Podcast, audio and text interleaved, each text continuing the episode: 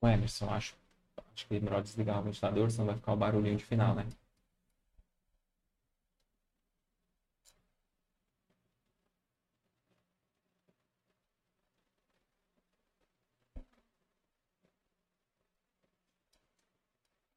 Olá, meus amigos. É com enorme alegria que estamos juntos aqui mais uma vez para o Recomeçar Podcast Espírita. Lembrando que se você estiver aqui no canal pela primeira vez, não deixe de se inscrever, ativar as notificações, o sininho, para sempre ser notificado assim que a gente estiver ao vivo e poder participar conosco, mandando sua pergunta, o seu ponto de vista sobre o tema abordado. E também é uma forma de caridade, porque a plataforma, a rede social, compreende, é, vendo ali a interação de comentário, curtida, compartilhamento, compreende que o conteúdo é um conteúdo relevante e passa a mostrar de forma natural, de forma orgânica para mais pessoas. Inclusive, se você lembrar de algum coração querido, alguém que você sabe que vai se interessar pelo tema, clique em compartilhar, envia o link para que a pessoa possa aqui interagir conosco e também ser consolada, esclarecida através da doutrina espírita. Se você quiser ter um contato mais direto conosco, também temos outros canais, outras redes, o Instagram, o TikTok, Facebook, YouTube, é, o canal de cortes no YouTube também, onde os principais momentos aqui do episódio é postado, publicado em pequenos vídeos, em trechos mais curtos, para você estar tá acompanhando. E também é só pesquisar pelo nome: Recomeçar Podcast Espírita. O nosso abraço fraterno também, o carinho vai para todos aqueles que têm acompanhado pelo Spotify, pelo Google Podcasts, pela sua plataforma de áudios favorita. Então, o nosso abraço fraterno a cada um de vocês que tem enviado mensagem para nós dizendo que ouve enquanto vai para academia, dirigindo, fazendo as, os serviços domésticos ali. Então que, apesar da distância aqui, que cada um de vocês sintam-se abraçados por nós. Inclusive, já, vamos já ler os comentários, ver quem está ao vivo aqui com a gente, já participando. Mesmo que você esteja vendo esse vídeo depois dele já ter ido ao ar, não deixe de comentar aqui o seu nome, a sua região, o seu país. A gente fica bem contente em saber até onde o podcast, esse, essa mensagem está alcançando, né? Nosso abraço aqui ó para Eliana Ari, Arico ou Aricó, é, Luciana Miranda sempre aqui com a gente, Áurea Miranda também aqui conosco. Deixa eu atualizar aqui. A querida Carla Cerqueira aqui de São Vicente também sempre com a gente. André Esparran, de Los Angeles, acompanhando de da Califórnia. Joilson Marinho, nosso abraço fraterno aqui, ele é de Salvador, Bahia. A Luciana é de Santo André, do ABC Paulista. É, Ivan Meleiro, também aqui conosco. O Ivan é da Argentina também, está sempre com a gente. Nossos abraços fraternos a cada um de vocês. Deixa eu atualizar a página aqui, ver quem também está tá comentando. Uh, Ana Rodrigues é de Porto Alegre. Marcelo Rebelo, uh, ele é do Espírito Santo. Guarapari. Kátia Silene, também com a gente. Já enviando a sua pergunta aqui. A gente vai estar tá selecionando a sua questão. Num segundo momento aqui no, no bate-papo, a gente já vai estar tá trazendo à mesa aqui a sua dúvida, viu, Kátia? Fique conosco. Uh, Margarete do Sul não, sou de Pedregulho, São Paulo. Clemilda Tavares, de São Paulo. Luísa Dias, Pedra Preta. A querida Marisa Riquieri também conosco. Ana Rodrigues. Rosemary de Brumado, Bahia. Olha que legal, todo mundo aqui conosco já. Ninguém perdeu esse início, né? Para estar tá, é, interagindo aqui, participando conosco. E a gente tem a alegria de receber mais uma vez. É, obrigado, viu? Cláudio Gomes já teve conosco em outras oportunidades Sim. e obrigado por ter aceitado o nosso convite, Cláudio. Eu que agradeço essa oportunidade né, de vir aqui conversar um pouquinho sobre a doutrina, conversar um pouquinho sobre as nossas vidas, né? Porque, queira ou não, o que é a vida, né? E as respostas vêm através dos ensinamentos de Jesus e a doutrina espírita vem nos ajudar nesse aspecto. Então eu fico muito contente, porque à medida que nós vamos conversando e conhecendo a doutrina, a gente vai se libertando, a gente vai conhecendo, como diz Kardec, conhecer a verdade, ela vos libertará. E aí vai a nossa vida começa a fazer mais sentido, né? Então, obrigado pela paciência de todos, pelo convite que vocês fizeram e espero nesse momento que nós ficarmos aqui que a gente possa se deliciar, né, com, com o que Jesus nos propõe através do Evangelho. Perfeito, o carinho é recíproco. E, inclusive, se você quiser acompanhar os outros episódios que o Cláudio já esteve conosco, é só pesquisar no nosso canal mesmo ou direto no YouTube. É, como funciona a casa espírita, foi um tema abordado bem interessante, e também Bem-aventurados os pobres de espírito. Então, esses dois episódios estão disponíveis no canal, quem quiser acompanhar. É só estar tá clicando, assistindo. E até mesmo a gente sempre tem né, aquele primeiro. Primeira vez né, que o convidado está aqui com a gente, uhum. traz o aspecto pessoal, né? Sim. Então, quem o pessoal me cobra, às vezes a pessoa vê um episódio, não sabe que a pessoa já esteve conosco ah, e me cobra, ó, oh, eu quero saber, né, como que, que foi ali. E acho que é interessante, porque muitos se identificam, né? E ver que cada convidado, cada pessoa que está ali se propondo a, digamos, trabalhar, né? Tá ali no, no, movimento espírita, cada um teve um início, né? De uma maneira. Uns já um berço espírita, outros pelador, e o público se identifica, né? Em muitos casos. Então, é, o primeiro episódio é como funciona a casa espírita. Foi a primeira vez, foi esse, né? primeira vez, né? Se fizemos abordagem, porque é curioso. Quando a pessoa nunca foi ao centro espírita, ela gostaria de entender como é que Sim. funciona o centro espírita, né? Por outro lado, também, aqueles que são trabalhadores de casa, eles vão falar, ah, mas como funciona a casa? Por que, que na minha casa é assim? Por que a outra casa é assado, né? Então, atende. Acho que aquela, aquele nosso Sim. assunto ele atende tanto para quem frequenta como trabalhador e também para dirigentes de casa espírita, caso ele faça ali um, uma reflexão né, daquilo que foi colocado, é, é, acho que vale a pena. Não, é interessante que eu nunca tinha pensado por esse lado. É, e toda vez que eu viajo, eu vou para algum lugar com a minha esposa, eu vou ali me divertir tudo, né? Mas eu vou lá e pesquiso. Eu faço isso também. Vou, onde tem uma casa de espírito, faz também? em Serra Negra, fiz isso em Serra Negra. Você foi fazer turismo? Fui. Isso. E aproveitei e fui conhecer uma casa Turismo espírita, espírita em Serra né? Negra, São Paulo. Aí eu, eu fiz isso, né? Eu fui na semana passada. Eu, foi semana passada, né, Emerson? Que não teve, né? Que eu fui pra, pra Olímpia, né? Pro, pro parque aquático lá. E fui lá e pesquisei. Casa espírita. E aí eu achei duas casas que dava, que eram os dias que eu tava lá Sim. e justamente o horário, tudo bateu certinho. Aí eu conheci duas casas e, e a gente tá, fica com esse olhar, né? Olha aqui que legal, olha que é diferente, eles fazem isso sim, diferente sim. Do, do, trabalho e tal. E, e eu acredito que enriquece, né? Porque muitas vezes a gente fica só na nossa, né? Digamos assim, sim. na nossa ali, naquela casa que nos acolheu. E acredita que todas são iguais e às vezes a gente não, não amplia a visão, né? Correto, correto. Muito bom. Ó, antes da gente já é, mergulhar no tema aqui, né? É, se você pudesse fazer a prece de abertura. Claro, com muita alegria. Vamos elevar o nosso pensamento a Deus. Vamos elevar o pensamento a Jesus, a espiritualidade, rogando a eles que nos abençoe nesse nosso encontro, por sua misericórdia, não pelo nosso merecimento.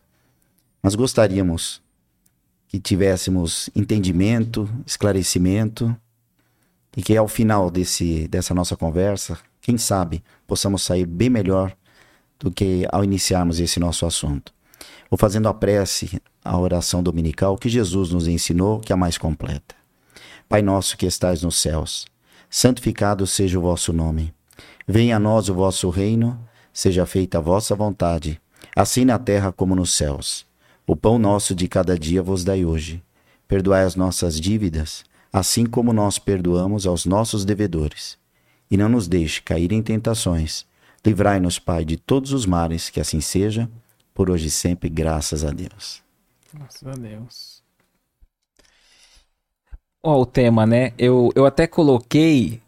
É, eu coloquei como moral estranha, né? E no, no evangelho tá ao contrário, tá ao né? contrário. Estranha moral, né?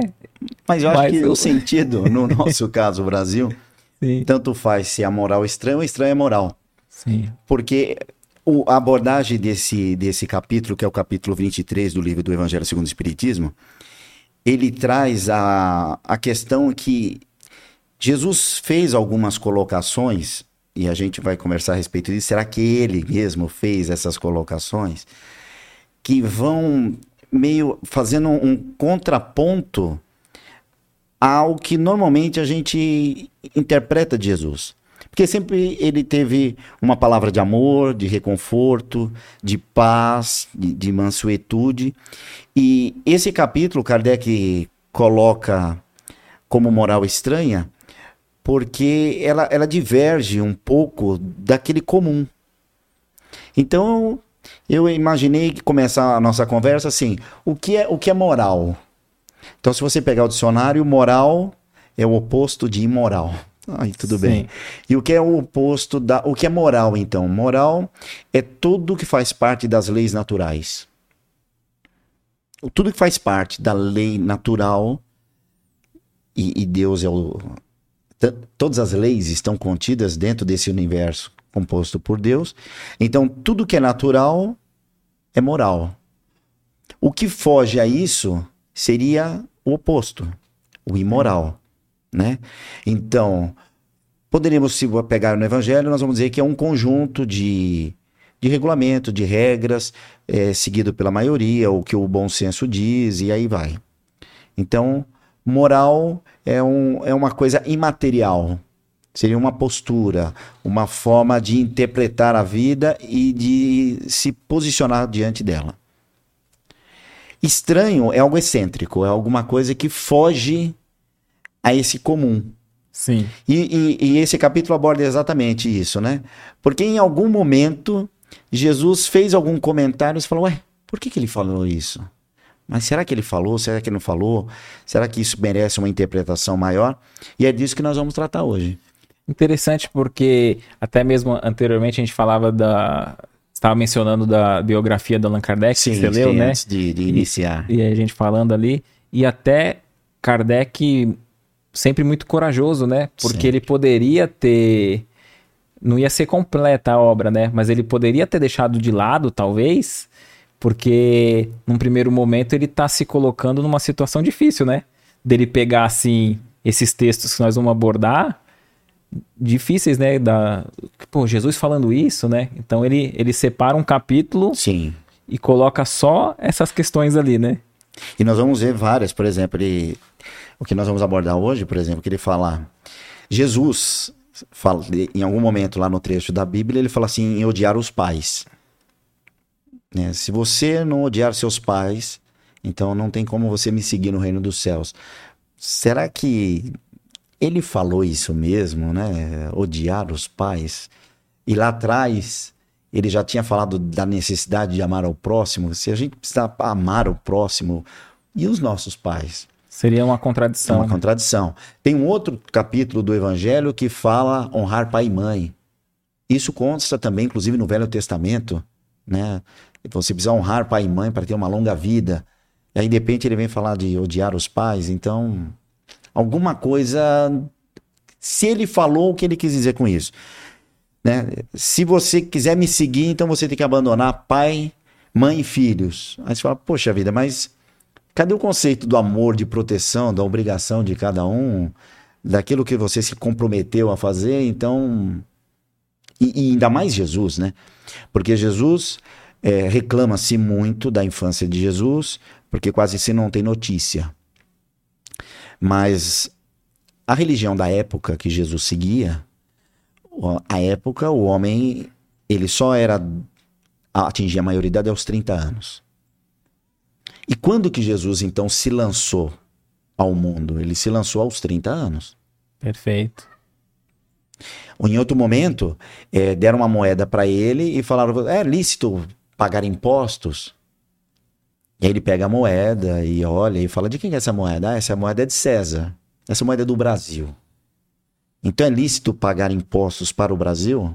Ele fala, dai a César o que é de César, dê ao Brasil o que é do Brasil. Então, são comentários que. Então, ele seguia as regras, ele seguia então, todas as regras. Tá fazendo uma analogia, né? Porque depois o pessoal vai dizer que você falou que Jesus falou Brasil. Não, né? não, é uma analogia, né? Dai a César, que era o imperador Sim, é. da época, o que é de César. Perfeito. No nosso caso, o Brasil hoje, Isso. se você está no Brasil e usa o dinheiro brasileiro, de quem que é o dinheiro? É do Brasil. É então siga no- as regras. É de- dentro do, do eva- Brasil. dentro do evangelho tá lá o homem no mundo, né? Dentro desse sentido, porque o, a gente não tem como fugir das regras sociais, né? Sim. Isso vai até de conta com a, com a, com a parte moral, né? É. E aí, como ele vira e de repente fala uma coisa diversa? É uma, é uma moral estranha, é um conceito estranho, né? Sim, sim. Em outro momento, o- aparece uma pessoa querendo entender a proposta de Jesus e ele fala: Mestre, eu quero te seguir, eu quero entender, né? Mas eu vou primeiro enterrar meu parente e aí eu volto. Ele fala: Não, deixai os mortos enterrar seus mortos. Aí você fala: Mas Jesus, será que estava com algum problema, né? Se estava de mau humor, né? Sim, sim. Então, a gente vai abordar também isso daí. E por final, nós vamos falar a, a frase de Jesus, que ele fala assim: Eu não vim trazer a paz, eu vim trazer a espada. Eu vim trazer o fogo e quero que logo se acenda. Aí você fala: Nossa, é um revolucionário. Sim, né? sim. Revolucionário Jesus é. Ponto. É, é, nós normalmente, quando temos uma dificuldade na vida, você fala, poxa, eu preciso arrumar um jeito rápido de resolver isso. E alguém pega e fala assim: ah, reza a Deus, pede a Jesus para te ajudar. E a pessoa, não, eu preciso de alguma coisa muito mais rápida. Mas o atalho é Jesus. O atalho é Jesus. Sim. E o revolucionário é Jesus, porque, apesar que não é o tema de hoje, né? Mas fica para uma próxima. Não, mas tá interessante. Na época de Jesus, tudo que ele propôs era meio que revolucionário. Então ele, ele foi um cara revolucionário de quebra de regras. É, numa época que no sábado você não poderia hum, cozinhar, não poderia limpar a casa, não poderia fazer as coisas porque era o dia santificado, ele ia curar pessoas. E, a- e- e isso causou um certo é, comentários, né? E, e foi motivo, inclusive, de, de, de não aceitação, porque ele curava as pessoas de sábado, né? Mas é aquela questão, né? Quem tá do lado de lá, coloca as regras. Mas e quem tá precisando da cura, que às vezes estava anos esperando pela cura e teve aquele momento de se encontrar com Jesus e justo hoje é sábado, então eu não posso ser curado. Acho que o e Jesus, ele curava. Jesus até diz numa passagem, né, argumentando, se eu não me engano, né, me corrija se eu estiver errado, que ah, se cair um jumentinho seu num, num sábado, num buraco, alguma coisa assim, Você você vai não deixar pra tira? recuperar depois? Aí fala, não, eles tiram então. Pô, se você ajuda um jumentinho, você não vai acolher um irmão, né? É. Algo, algo mais ou menos assim. Então você vê que ele segue, ele recomenda seguir todas as regras, vírgula. Quando o amor for mais importante, aí você quebra a regra. Perfeito. Jesus falava, falou por parábolas praticamente tudo que ele deixou. Vamos colocar assim, ele falava por parábolas. Mas quando ele falava do amor ao próximo, da caridade, da necessidade do amor, da caridade, do auxílio ao próximo, aí não tem, não tem parábola, não tem nada, é direto e reto. Mestre, o que, que eu faço para ser aceito no reino dos céus? Então vai e serve. Mestre, mas aqui nós estamos aqui para te louvar. E ele fala: Eu não vim aqui para ser servido, eu vim aqui para servir. Aí é direto e reto e sem muita conversa. Então, seguir a, as leis. E é interessante que às vezes quando o evangelho, né? Às vezes eu penso assim, que Jesus ele tá tão, tão distante para nós Sim. que em, em alguns momentos, em vez da gente pegar o ensino dele e admitir, ó, o que ele ensinou é o que é o correto ali, Sim. mas eu ainda não consigo praticar. Não, às vezes a gente distorce o ensinamento, né, Pra não se sentir, se sentir tão, Tão, mal, né? tão culpado, né? Mas aí Nos que tá. adapta. Se ele é o atalho, qualquer outro caminho. Qualquer outro caminho é mais distante. Qualquer outro caminho é mais distante. Interessante essa sua fala que você, você diz, né? Que é, ele é o caminho mais rápido, é, vamos dizer assim, até para nossa evolução espiritual, digamos assim, para a gente atingir o patamar dele, né? Porque às vezes a gente tem uma visão de Jesus só como um líder religioso, mas se a gente pensar que ele é um espírito, que ele já passou por todas, acho que é nesse sentido, né? Ele já passou por todas as experiências que nós estamos passando, Sim. então é como é como você chegar numa empresa e vir um líder seu que tá lá 100 anos lá, 50 anos fazendo a mesma coisa. Ele falou, ó, eu já tentei isso, não precisa tentar. Faz isso, isso que dá certo, né? Às Você me vezes- fez lembrar de um, de um- de um material que eu vi no YouTube que eu achei fantástico. É, contrataram um senhor, uma, uma grande empresa, contratou um senhor para ensinar técnica de venda. Porque ele era considerado uma pessoa que vendia muito bem. E aí ele começou falando o seguinte: eu vou ensinar para vocês o pulo do gato. Como é que funciona o pulo do gato? Aí ele começa a explicar que o gato ele mede a distância, ele sabe que ele não vai morrer. Então ele só se lança numa distância que ele é capaz de suportar sem colocar em risco a vida dele. Quando ele se lança, ele não pode simplesmente se lançar, ele tem que arquear, ele tem que fazer um movimento que a, a coluna dele fique em formato côncavo. Por quê? Porque na hora que ele bater no chão, ele vai fazer um movimento natural né, do molejo e para ele não danificar as costelas, então ele tem que arquear. Entendi. Para ele não virar de ponta cabeça, porque ele tem que bater com as, as patinhas no chão. Então ele tem que girar o rabo. Ele tem que dar o salto e dar uma giradinha no rabo. Meio que para manter o equilíbrio. Sim. E na hora que ele estiver batendo as mãozinhas no chão, ele não pode estar tá totalmente esticado. Ele tem que dar a flexibilidade. Esse é o pulo do gato. Aí todo mundo não entende, ninguém entendeu nada. E aí ele repete: a venda é um processo de disciplina. Você não sai de casa e fala assim, agora eu vou vender. Não. Você seleciona os seus clientes um dia anterior, ou no início da semana, ou no final de semana, estabelece uma lista, vê os clientes que são próximos pra, pela logística, traça o perfil de cada comprador e aí você separa as suas amostras, calcula o tempo. Então, se você tem uma hora, então você vai calcular umas três horas, porque pode acontecer o trânsito e tudo mais. Isso se chama disciplina. Sim. E você vai fazer sempre as mesmas coisas. Esse é o pulo do gato. Então não existe uma mágica. Então quando quando um espírito evoluído como Jesus, como um ser que já passou por várias encarnações, ele chega e fala assim: perdoa. Ponto. Aí eu vou falar, não, mas aí não, perdoar não. Jesus, você não sabe o que aconteceu comigo. E aí, se ele tivesse tempo de explicar, olha, quando você não perdoa, você fica aflito, fica remoendo, você não aceita, você perde o foco do que você está fazendo, você perde o ânimo. Quando você for conversar com essa pessoa, você já vai com um conceito prévio, um preconceito. Então, às vezes, a pessoa percebeu que te prejudicou, mas você já, veio, já vai meio que com uma armadura, então o outro não sabe como se comportar, às vezes o outro não tem a humildade necessária de pedir desculpa, isso pode prolongar durante um bom tempo. Se você ainda falar mal dela, você vai espalhar e vai prejudicá-la ao ponto dos outros também começar a olhar com outros olhos. E quando ela souber, aí ela vai achar que Só piora, você está né? armando todo um círculo contra ela. E quando ela desencarnar na espiritualidade, como é que a gente vai conseguir reencontrar um inimigo se aqui a gente não suporta? Imagina a espiritualidade. A gente ouve falar que espírito atravessa portas e janelas, então na espiritualidade, como que reunir esses dois? Então, talvez só numa outra encarnação? E essa outra encarnação demora quanto? No livro de Manuel, de, no livro de Ney Prieto, ele comenta que às vezes pode demorar alguns anos tipo 30, 50, 60 anos ou mais. Vamos voltar ao começo. Perdoa. Sim. Perdoa. Aí você fala, ah, mas ele tá mandando. Não, ele não tá mandando, é o atalho.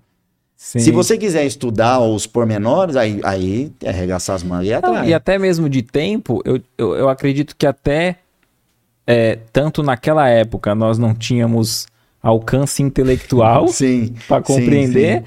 E até hoje deve ter coisas de estudo, né? Porque a- a- os estudos vão avançando e, e mostra na parte científica a importância do Sim. perdão, né? Sim. É, descarga ali adrenalina tal, e é curativa para o organismo e etc. Isso na Agora- parte física, porque na parte espiritual, o magnetismo da pessoa altera a, a áurea, altera o magnetismo a tal ponto que quando você se aproxima da pessoa, você sente algo que não é confortável. Uma repulsa, né? uma repulsa. Então, e com perdão, eu, Éder, eu já te pedi perdão. Não, mas outro dia você, Éder, eu já te pedi perdão. Sim. Mas ah, eu te pedi perdão. Eu, já- eu- eu me arrependi, eu pedi perdão. Aí pronto, você transfere agora a conta pro outro. E aí Jesus é muito prático, ele perdoa. Mas quantas vezes eu vou perdoar? Se quer a linguagem anterior, 70 vezes 7, ou você fala, toda vez que acontecer, perdoa. Né? E aí a gente fica exatamente falando, poxa vida, mas Jesus é o atalho? É, Perfeito. é, é. Mas a gente E- tem que estudar para entender, né? Não E- basta E, a simplesmente gente acha aceitar, injusto, né? Porque a gente não percebe que o perdão é bom pra quem perdoa, Pra né? quem perdoa. A gente acha que é, a gente tá dando um aval pro Pro erro. outro. É. É interessante. Então, no, no primeiro, né? Odiar os pais. Por que que fala isso? Ah, eu vou até ler aqui. Se alguém vier a mim e não odeia seu pai, sua mãe, sua mulher e seus filhos, seus irmãos e suas irmãs, e mesmo sua própria vida, não pode ser meu discípulo. E quem quer que não carregue a sua cruz e quer me seguir, não pode ser meu discípulo. Quer dizer, ele está querendo que você carregue sua cruz. Eu tenho que sofrer para. Eu tenho que sofrer para seguir Jesus? Não, ele não está falando que você tem que sofrer. E, e- e tudo é muito relativo nesse mundo. O que, que é sofrer? Sim. Ah, eu tenho. é, digamos que você fale assim, "Ah, eu tenho filhos. Filhos é sofrer?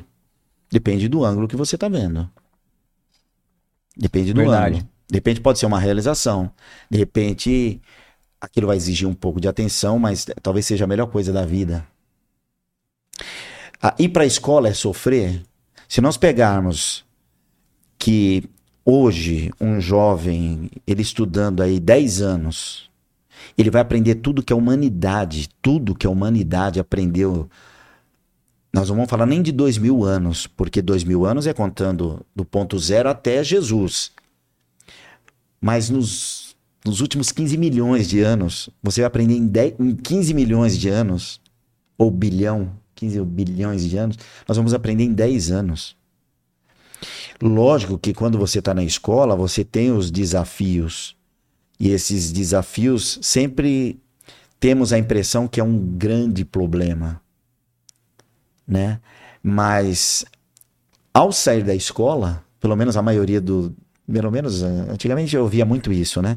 A pessoa quando tinha lá o período de finalzinho de novembro, que as aulas começavam só em fevereiro, que aí tinha que ficar em casa, ela- quando batia assim em janeiro, a garotada não via a hora de voltar para o colégio, porque saía de casa e tinha uma outra rotina. Então você tinha um ambiente de casa, tem um ambiente da escola, aí tinha a educação física, e aí tinha novos colegas. Então, normalmente, depois de um certo período de escola, a gente sente saudade da escola. Sim. Tem- enquanto você está passando, você vai falar, ah, é um sofrimento. Não, Mas depois é uma alegria. Em novembro a pessoa quer as férias logo, né? Fala, ah, ainda bem. Mas aí depois chega a ter saudade pro, pro, pro retorno, né? Quantos não vê a hora de. Porque entrar na faculdade é relativamente fácil, o duro é sair da faculdade, É. formado. Então, e quantos você vê que eles falam, poxa vida, ah, naquela época eu fazia faculdade, eu fazia isso, fazia aquilo, fazia aquilo. Dan- Dando a entender, um, num momento quase que no- nostálgico, que foi um bom momento. Então, quando Jesus fala ca- carregar a sua cruz, é a sua carga de desafio, de superação, de mostrar para você que você é capaz, que você desempenhou um papel. Então ele não está dizendo que é para. Em nenhum momento aqui ele fala temos que sofrer para evoluir. Não, ele fala que cada um carregue a sua cruz. Ou seja, que cada um carregue aquilo que precisa aprender, aquilo que precisa se desenvolver. Mas por que, que ele falou odiar? Aí nós vamos. A primeira etapa que a gente precisa considerar é a linguagem. A, a Bíblia não foi escrita em, em língua portuguesa. Esquece.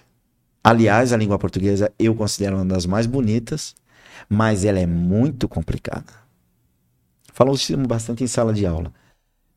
Então eu vou chegar para minha esposa hoje e vou falar assim: esposa, eu te amo. Se eu falar para ela assim, esposa, eu te considero muito, ela vai arregalar os olhos. Então, eu te amo, eu te considero, eu sinto saudade de você. Ela vai falar saudade de quê? Né? Nós estamos falando de sentimentos. Então, a língua portuguesa, para quase todo sentimento, tem uma expressão. Perfeito. Se você pegar o inglês, se bem que eu não sou o expert no inglês, mas em, em regra geral, você tem I like, eu gosto. Ou eu amo, I love you. Então, I love you.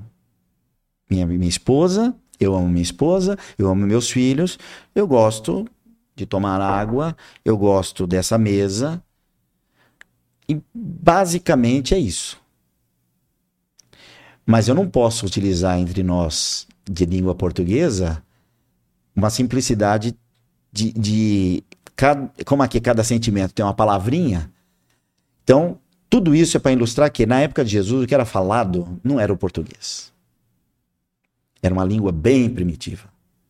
E nessa língua primitiva, o peso de certas palavras que hoje na língua portuguesa é utilizado, hoje, por exemplo, quando eu falo assim, nossa, eu tenho um ódio de fulano, esse ódio que parece que é com dois O, é. ódio, eu tenho ódio. Isso tem um peso muito forte. Muito forte. Porque quando você odeia, eu sou de escorpião. Então, quem é de escorpião, você que é de escorpião sabe o que é isso. Eu odeio fulano. Na época de Jesus, ele vai usar a expressão da linguagem da época. Como eu comentei do inglês. Sim. Então, na época de Jesus, o odiar não era o odiar de hoje. Era o amar menos, gostar menos. E é simples assim. Nós temos até alguns exemplos depois, né? Que ele, ele tem algumas outras expressões. Até aqui sim, olha aqui, ó. Em, em Lucas, o termo odiar. Se alguém vem de, vem a mim e não odeia seu pai e sua mãe, está compreendido nessa hipótese, né? Ou seja, se alguém quer vir a vida espiritual, entender a vida espiritual, mas está muito apegado à sua família,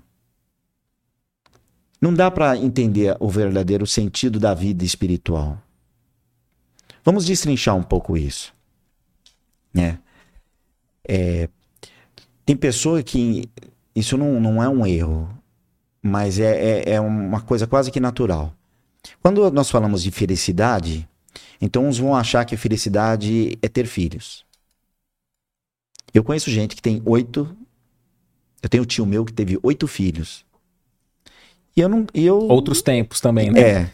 Mas ele era feliz com oito filhos para sustentar? E aí ele conta as histórias de perengue, né? Que ele passou para sustentar esses oito filhos. Então, outros vão falar: não, felicidade para mim é ter um carro. Conheço gente que compra carro novo, troca todo ano. Mas é uma pessoa feliz? É, é. Não, mas felicidade é o dia que eu encontrar o grande amor da minha vida. Né? O grande amor da minha vida seria minha cara metade. E a doutrina espírita fala que não existe metade e nem cara metade. Isso aí é coisa de música, a metade da laranja tal. Sim, sim. Então você vai ficar procurando uma laranja a vida toda. Mas então, e, e eu conheço gente que achou a, a, outra metade da laranja e não consegue ser feliz. Tem pessoa que fala assim: a minha felicidade se eu for arrumar alguém muito bonito. E aí depois ela vai competir com aquela pessoa. Imagina o Éder arrumar uma mulher maravilhosa. Então ele entra num ambiente a tendência de ficar enciumado e, e você se cobrando para tal altura da beleza sim, daquele outro. Sim. Então, a felicidade é muito relativa. Espiritualmente falando, a felicidade, então, ela não pode se apegar a coisas materiais e nem pessoas. E nem pessoas. Porque se somos filhos de Deus, os meus filhos, é, nessa encarnação, são os meus filhos, mas são filhos de Deus, que na verdade são os meus irmãos. É que no teatro da vida, ele, eu sou pai, mas na, na próxima encarnação eles podem ser meus filhos.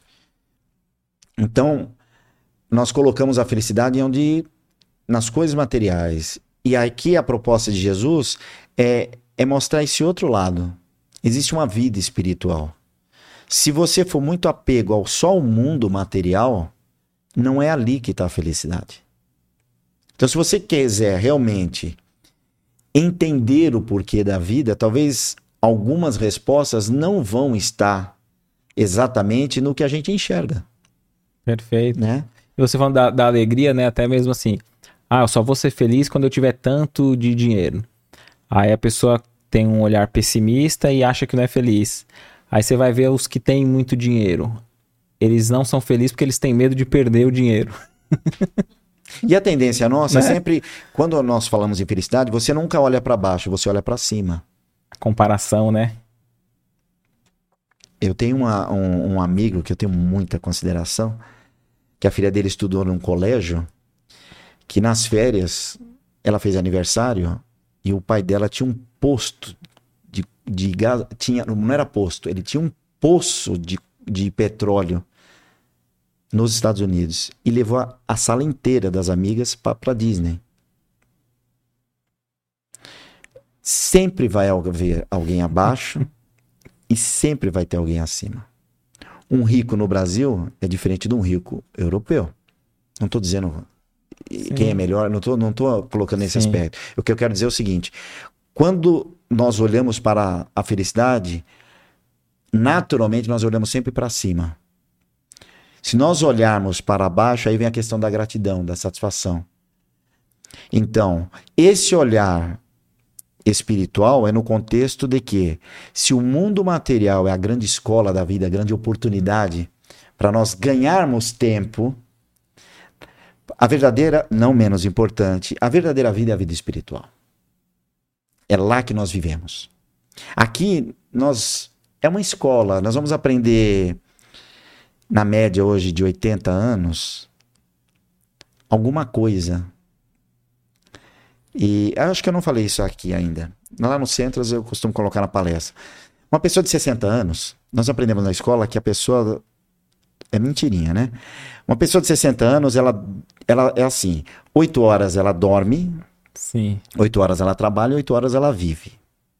Mas não é mesmo ter essa regra, porque Sim, mas para facilitar o cálculo, é, né? Para facilitar o cálculo. Então, 20, vamos dizer assim, você passa um terço da sua vida na cama. Então, uma pessoa de 60, ela viveu 40. Uma pessoa de 40, Não, e a de 60, vamos dizer, é, é lógico que tem a parte que não vai pra escola, não vai trabalhar ali, mas vamos dizer, viveu 20, dormiu 20 e trabalhou 20, né? é, então, não, não- então, mas se nós pegarmos 60, menos 20 que dormiu, sobrou 40. Isso. Nós costumamos a ter uma participação de opinião dentro de uma sociedade lá por volta dos 13, 15 anos. Então você pega 40, tira 15. Se nós tirarmos ainda o tempo que nós ficamos dentro do coletivo, o tempo que a gente senta para comer, o tempo que nós vamos ao banheiro, o que sobra para a vivência é nada. É nada. Simplesmente é nada. E, e esse nada que sobrou, às vezes, a oportunidade de se expressar nós nos deparamos com situação que não dá para fazer exatamente o que é o correto, porque às vezes nem sabemos o que é o correto. Exatamente. né? Tem situações que fala, e agora, o que, que eu faço? E aí você tem que fazer uma opção. E se a opção não for a melhor, aí você morre e vai para o inferno. E Deus é assim, então? Então, quer dizer, você não sabia o que era certo e o que é errado, ficou a, a, a sorte, e agora você vai para o inferno.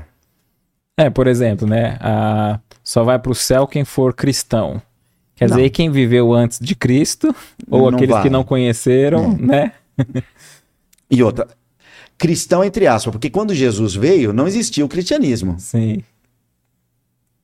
né? Então é bem, é bem sua colocação mesmo, né? E na própria doutrina espírita, é, quando você fala eu sou dessa ou daquela religião, não garante nada, né? Porque na espiritualidade diz os espíritos através do livro dos espíritos que lá eles não perguntam sua religião. Aí voltamos à questão da simplicidade da resposta de Jesus. Tá. Chegou lá no plano espiritual, vamos ver se você vai pro céu ou vai pro inferno. Mostra as coisas que você fez de bom. Aliás, não precisa mostrar. Eu vou chamar a galera aqui, eles vão me contar. Alguém aqui foi beneficiado pelo Éder? Ah, então, tem, É, Ninguém? barulhinho de grilo. tem. Aí um levanta a mão, aí você pergunta, tem mais alguém aí? Então, a resposta de Jesus é simples. Quer ser o maior, maior do reino dos céus? Vai e serve. Faça a caridade. Isso pelo olhar espiritual. Então, aqui, quando ele fala odiar seu pai e sua mãe, significa nesse contexto. Se você der mais valor, né? Porque nós vamos embarrar- esbarrar em alguma, É porque alguma situação. É, odiar pai e mãe. Então seria amar menos pai e mãe, Dar- nesse, mas nesse sentido de que é, valorizar o seu espiritual, a sua vivência. Sim, porque nós vamos encontrar pessoas que vai falar assim, mas você vai de novo para a igreja? Não, mãe, eu tô fazendo meu curso lá. Eu tô falando igreja, não tô falando centro espírita. Sim. Mas aí semana que vem a pessoa, mas você vai de novo? Aí para não contrariar, aí você vai abrir mão. E às vezes você vai para rezar por, ele, por eles. É, é, nesse sentido. Uhum. Não, não, nós não estamos dizendo aqui para você virar as costas que seria uma ingratidão. Que a ingratidão, Jesus combate, inclusive, no outro assunto, né? No, na questão do honrar pai e mãe e ingratidão dos filhos. E ele é bem severo com relação a isso, porque fazer o próximo, fazer a caridade pro próximo é uma necessidade, mas fazer os seus pais, aí já é quase uma obrigação, né? E quando ele vem nesse outro capítulo que é considerado moral estranho, ele fala: olha, ninguém vem a mim se não odiar. Ou seja, devemos dar o, o devido valor aos nossos queridos entes mas esquecendo que a verdadeira vida é a vida espiritual e tem coisas que nós vamos precisar fazer. Nós vamos precisar fazer. E mais adiante também nós vamos ver que João, ele fala assim: aquele que odeia sua vida nesse mundo conserva para a vida eterna. Se, novamente, João aqui ele está falando da questão da vida espiritual. Aquele que o quê que diz? Aquele que odeia que a sua odeia. vida nesse mundo, a conserva para a vida eterna. Cá entre nós, não tem como odiar a própria vida. Mas aquele que às vezes se sacrifica, porque tem esse aspecto. Se você olhar só para o mundo material, a caridade não faz muito sentido. Sim. Porque cada um tem o que merece. Se você não é simpático, para que você vai ser simpático para alguém? Como é que você vai ajudar alguém que nunca vai conseguir retribuir nada para você? Qual é a lógica? Ah, mas eu fiz a, a benemerência. Mas você fez a benemerência por conta de quê? Ah, porque eu me sinto bem. É, é, é, falta alguma coisa. Ou até se a gente pegar o aspecto é, da reencarnação, vai falar assim, não, mas ele tá resgatando, então tem é. uns que, que, que inventam desculpa para não ajudar, né? Ah, mas ele tá é. resgatando, eu não vou. Eu não vou atrapalhar o resgate dele, não vou, não vou ajudar, né? É. Mas aí você sempre tem que fazer o que é possível. Se não for para ser, não será. Mas a sua parte você fez. É, o importante é você estar de consciência livre que você está disponível para ajudar. Se a pessoa não for merecedora, ela não vai conseguir realmente alcançar aquilo. Mas, de novo, a língua hebraica ela não era tão rica quanto a nossa. Lá na Gênesis, ele fala sobre fases da criação. E por falta de, de uma palavra mais própria, para dar uma delimitação de tempo, nós vamos interpretar na Bíblia que o mundo foi feito em seis dias. E no livro A Gênese, de, de Allan Kardec, é, eu vou trazer uma, uma explicação, eu, me permite esticar um pouquinho com relação a isso. Fica à vontade. É. Vai ser muito rapidinho. No, no, planeta Terra, nós temos 24 horas que compõem um dia. Perfeito. Mas isso, na verdade, é uma coisa física, porque o Sol e o planeta girando, enquanto ele é dia, e depois ele vira noite, dá uma contagem de tempo. Então a contagem de tempo é relativo. Se eu tiver na Lua, a contagem de tempo da Lua, se eu seguir o movimento de rotação, a contagem de tempo é outra. Se eu for para Júpiter, a contagem de tempo é outra. Nós estamos há bem mais de 20 anos com a estação internacional orbitando ao redor da Terra. Mas ela gira várias vezes ao redor da Terra num único dia. Então a contagem de tempo para ela também não conta. Não do modo que a gente conta aqui, né? Então a contagem de tempo passa a ser um relativo. Os espíritos dizem que na espiritualidade, e se a gente for sair do nosso planeta Terra, nós vamos ver então que o tempo é uma sucessão de acontecimento. A contagem de tempo em si é um, uma conveniência nossa, importante. Porque eu vou mar marquei com vocês aqui, o nosso Sim. encontro teve dia e horário. Sim. E, e, se não tiver uma conveniência, uma concordância, vira uma bagunça. Sim.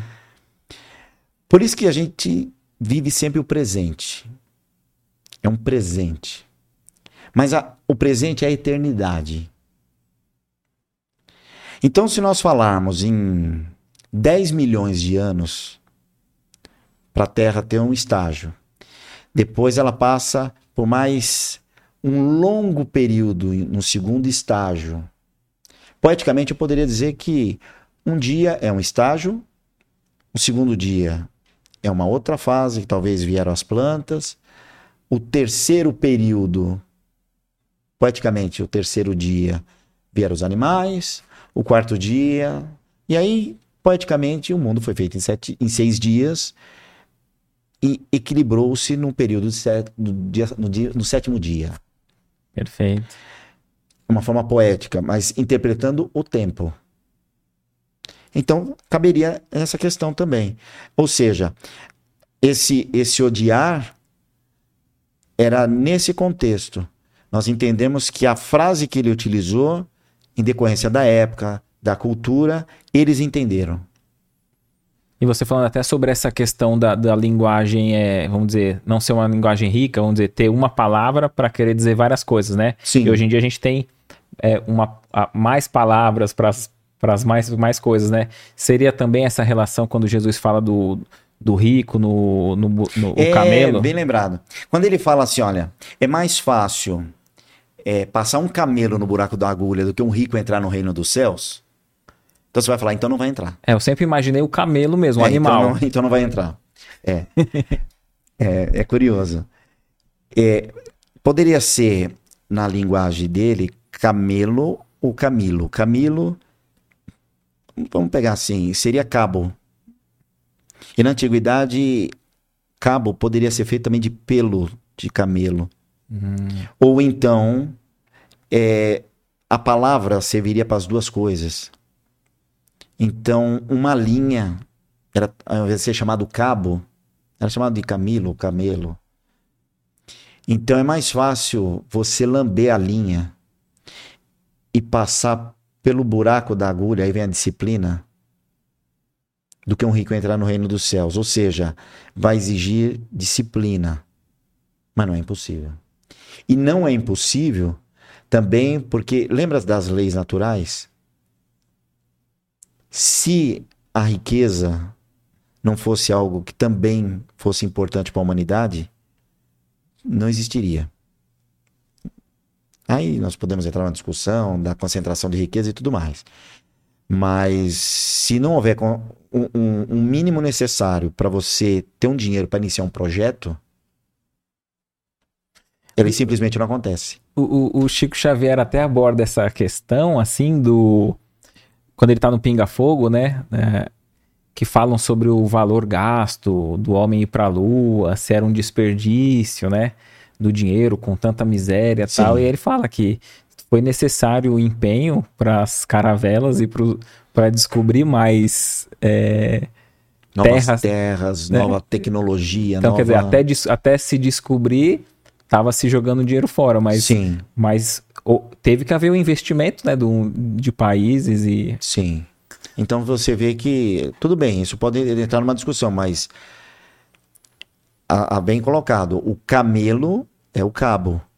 Por você ver que é um problema de, de- de linguagem da época. É, Acho que ficou bem, bem claro. sim. É, e, e não amar igualmente tanto quanto o outro, né? No dialeto sírico, da qual dizem Jesus usava com mais frequência, é ainda melhor. Ele fala que Jacó, Jacó, a história de Jacó é da antiguidade diz assim: é, Jacó ele queria se casar e ele queria a filha do, eu não vou lembrar o nome dele. E ele falou: "Ah, tudo bem, se você trabalhar sete anos para mim, eu- você casa com a minha filha. E ele trabalhou sete anos. Só que na hora que ele trabalhou o último dia, ele falou assim: agora eu quero a minha esposa. Ele foi lá e entregou a irmã da que ele desejava, que é a história de Raquel e de Lia. Ele falou: não, mas eu queria outra. Ele falou: não, tudo bem, você quer outra, você trabalha mais sete, mais sete anos. E ele trabalhou 14 anos. Olha.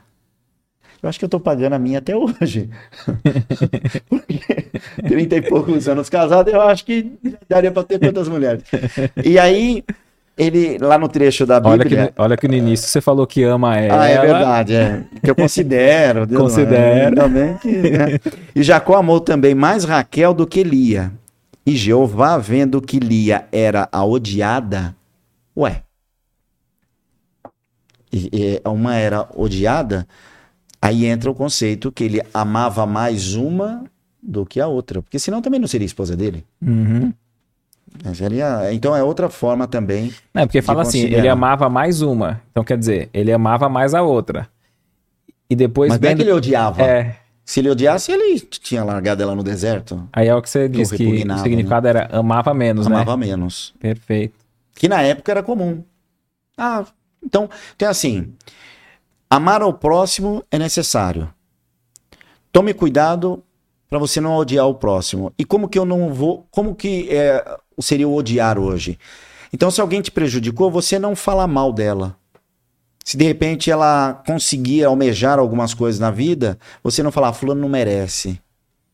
Ou então, longe da presença dela, você ficar semeando a, o seu julgamento. Sim. Que de certa forma, toda vez que nós criticamos alguém, nós estamos querendo rebaixar. E, e é um sentimento de maldade. E quando você rebaixa alguém, no fundo, você quer mostrar que você então é melhor que aquela pessoa. E aí você praticamente está fazendo um pacto com quem você está contando. Porque você está falando, ó, fulano fez isso, fez isso. Então dá a entender que então eu nunca farei, então eu sou melhor que ela. Ou até querer acompanhar a vida do outro para se regozijar, se alegrar com os tropeços, né? É, e aí não viver sua própria vida, né? Que é terrível. É, ficar feliz com, É. com a queda né, do, do outro que a gente Sim. elegeu como um inimigo ali. Então você vê que, de todos os aspectos, é, a vingança não vale a pena. Tanto não vale a pena que Jesus fala: perdoa, que aí você já se livra. Já solta a corrente e vai ser livre. E tem coisas do passado que a gente precisa, às vezes, fazer uma reflexão e quebrar a corrente. E por isso que é importante até o, o evangelho no lar, né? Ou até mesmo a gente tá sempre com, os- com o evangelho em mãos, né? Porque ele tá alerta, né? Porque a gente pode estudar isso aqui agora. Sim. E aí a gente faz uma reflexão. Ah, eu não tenho nenhum aspecto tão, não tem ninguém que eu precise perdoar tal. Mas no dia seguinte, a gente vivencia uma situação e que se a gente não se depara de novo com o texto, como, como se fosse a nos lembrar do compromisso que a gente tem que ter, a gente é, pensa com a nossa própria. A gente deixa o impulso natural, primitivo nosso, é, decidir o que fazer, né?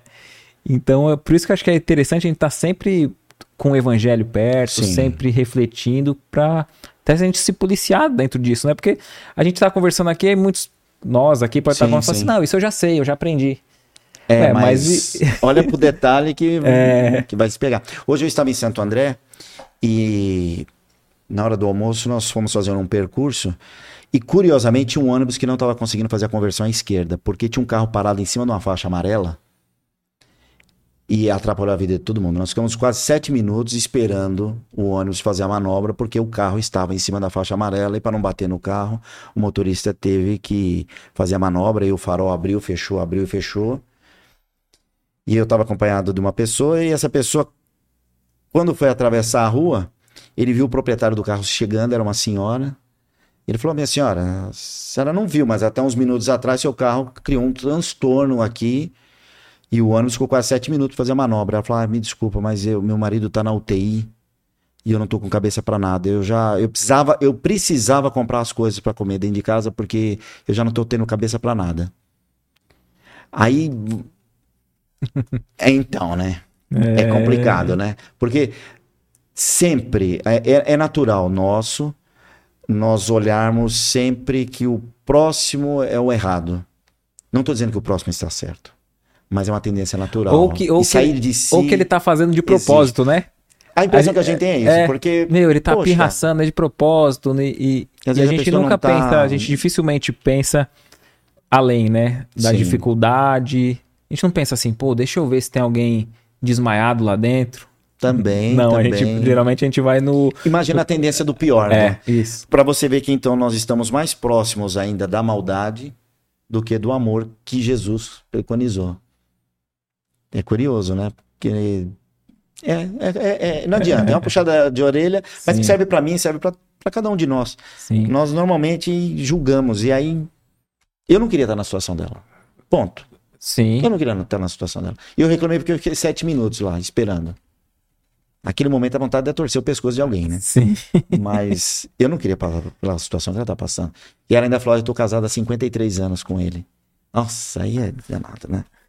Abandonar pai e mãe. Ninguém pode me seguir se não abandonar pai e mãe. Aí você fala: Poxa vida, qual é a mãe em sã consciência que quer ver um filho sair de casa? Ninguém quer. Nós não vemos a hora deles crescerem, né? E parar de ficar chamando. Porque ele- eles chamam por chamar. Eu não sei se os seus são assim, né? o meu, às vezes, ele falava, pai, pai. Eu falei, filho, eu tô olhando pra você. É, a minha, minha filha tem sete anos, né? Então ai- ainda tá cedo pra ela andar, mas ela sempre tá chamando, né? Então, ninguém pode, ninguém vai conseguir me acompanhar se não abandonar a sua família de novo. A gente já mencionou aqui para não ficar muito repetitivo, né? Mas você acha que dentro desses textos, né? Você falou sobre é, a- o aspecto da linguagem, né? De palavras que às vezes não condiziam. Você acha que também houve é, erros de traduções? Com certeza, com certeza. Para evitar os erros de tradução, isso daria um, um- um capítulo à parte. Foi que primeiro que era proibido você ler a Bíblia.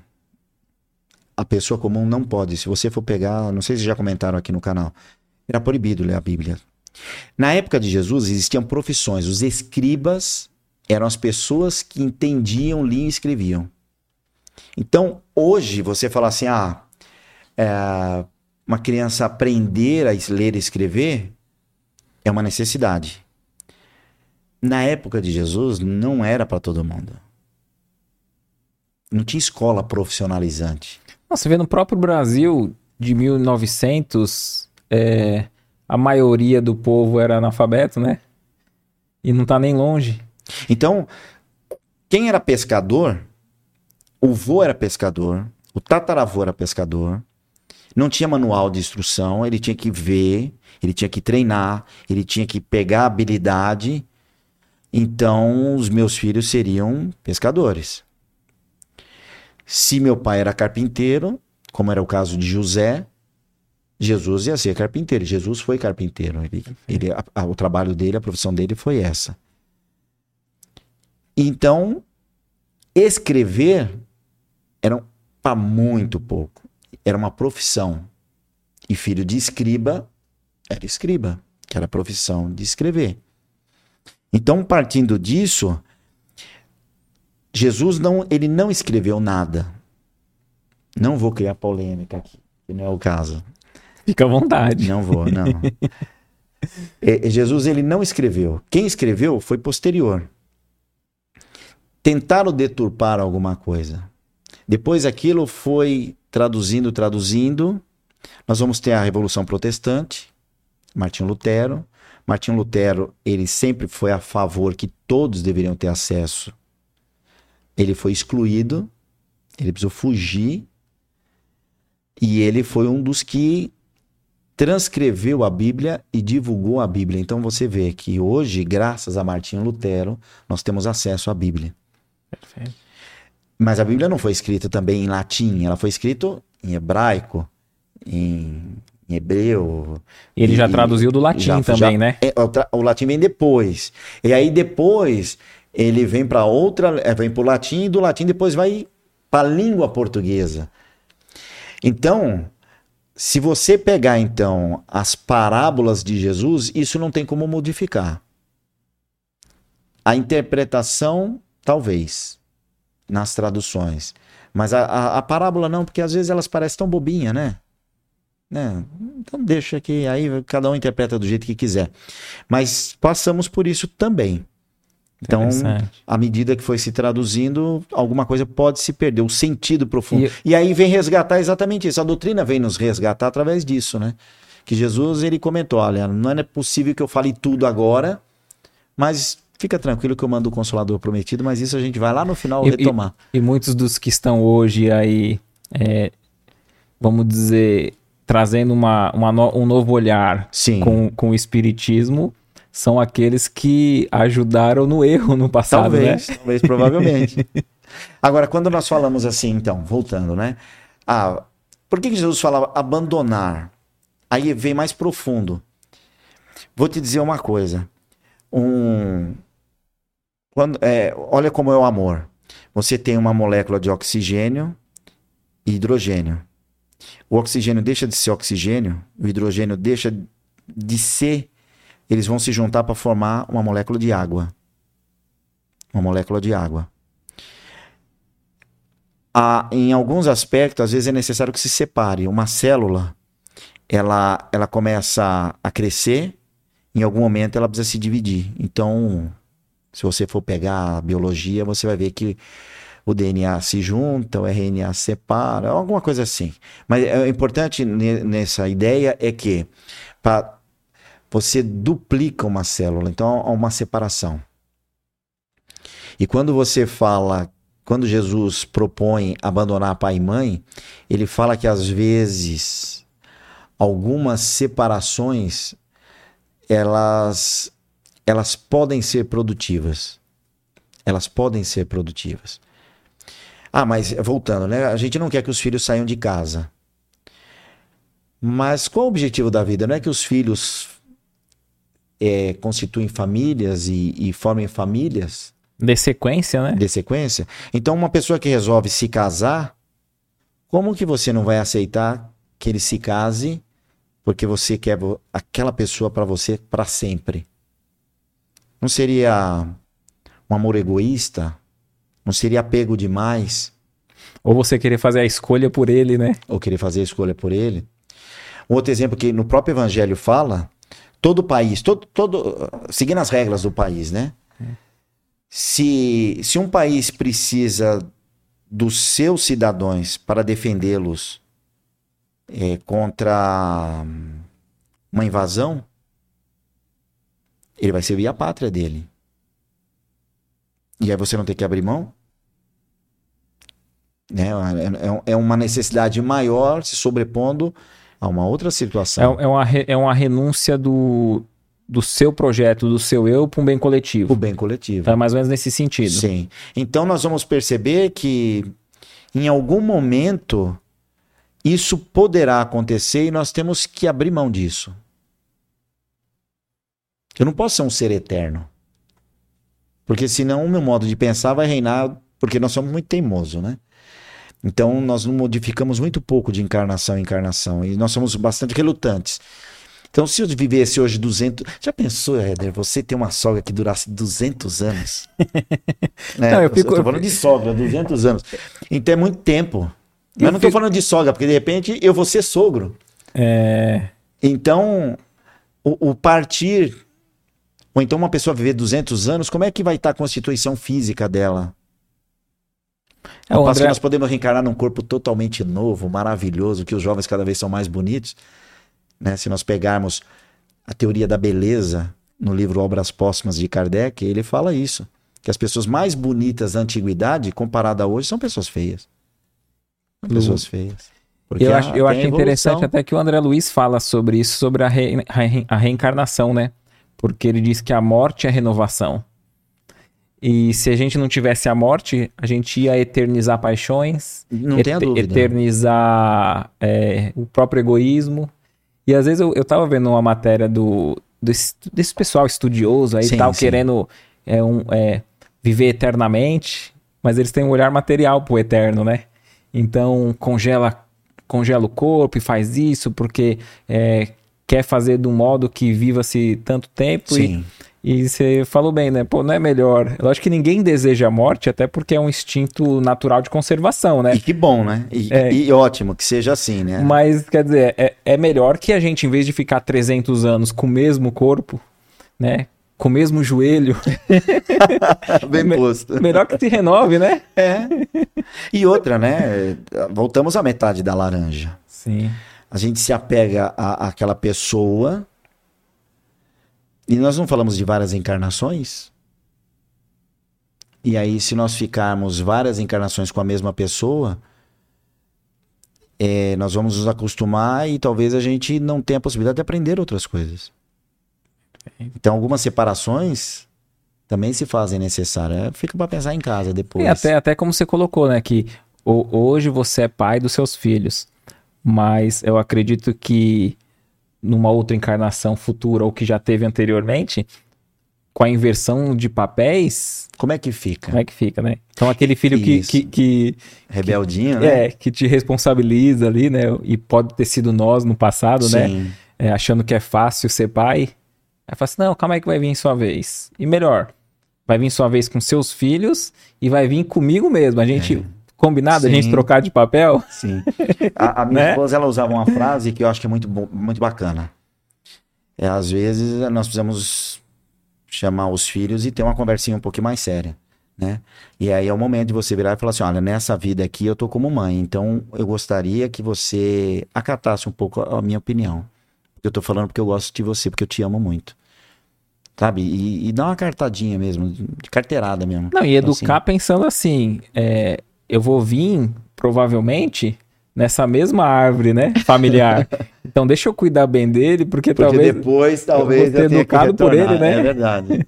Ixi, ó, tem gente que não vai dormir hoje.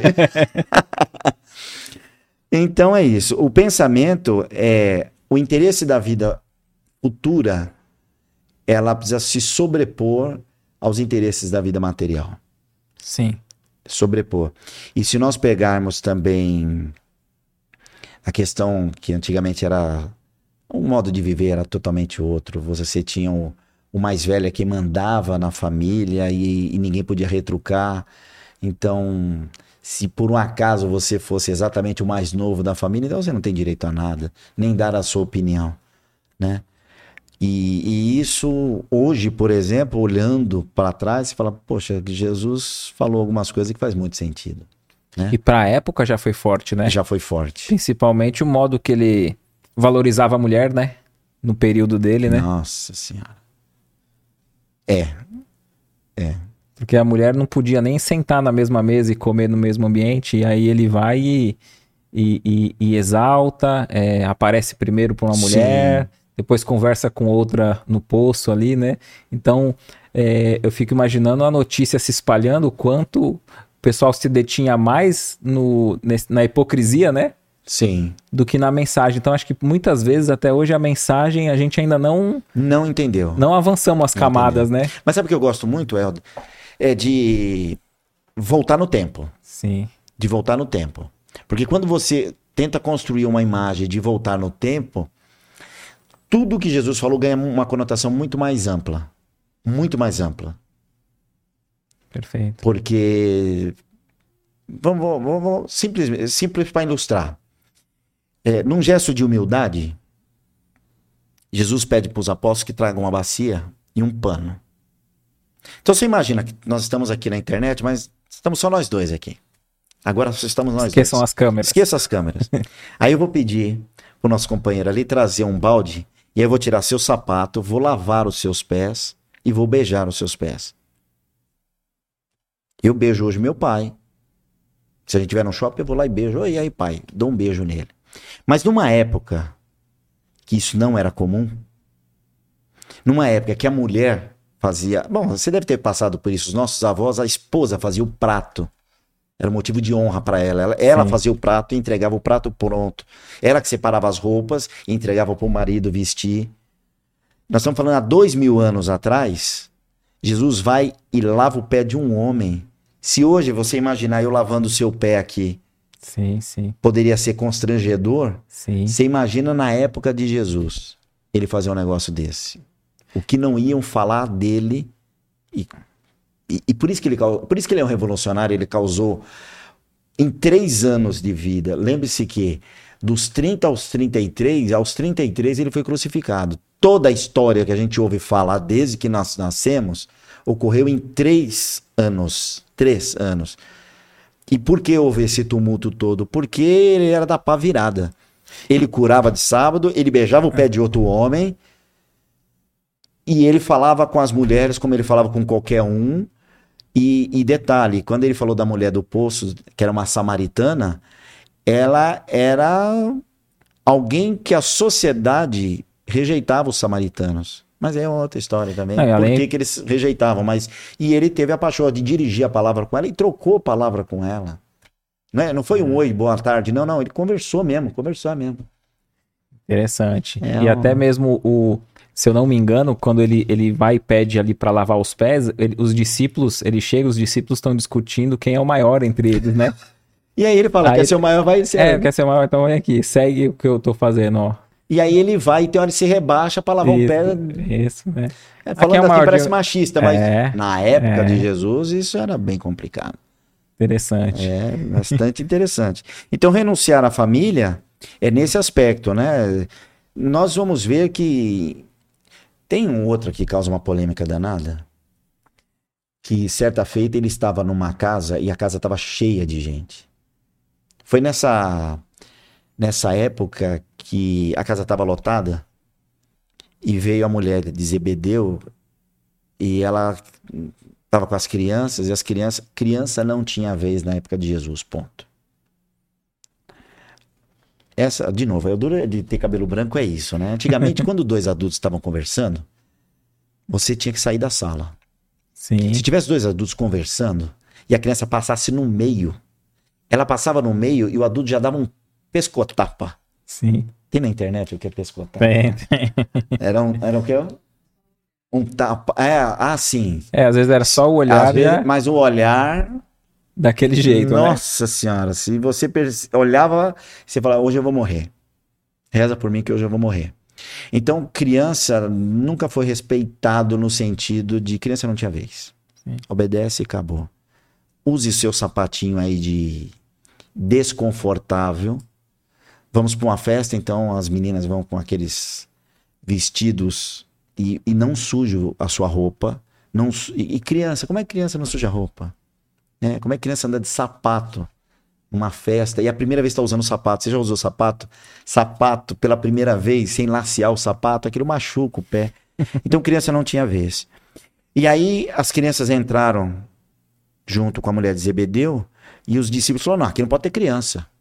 Aí Jesus falou: não, deixar vir as crianças. Aí ele pegou e. Aí ela se empolgou demais e falou: ó, Jesus, então deixa eu colocar um de cada lado, né? Para eles ficarem bem próximo de Vossa Senhoria.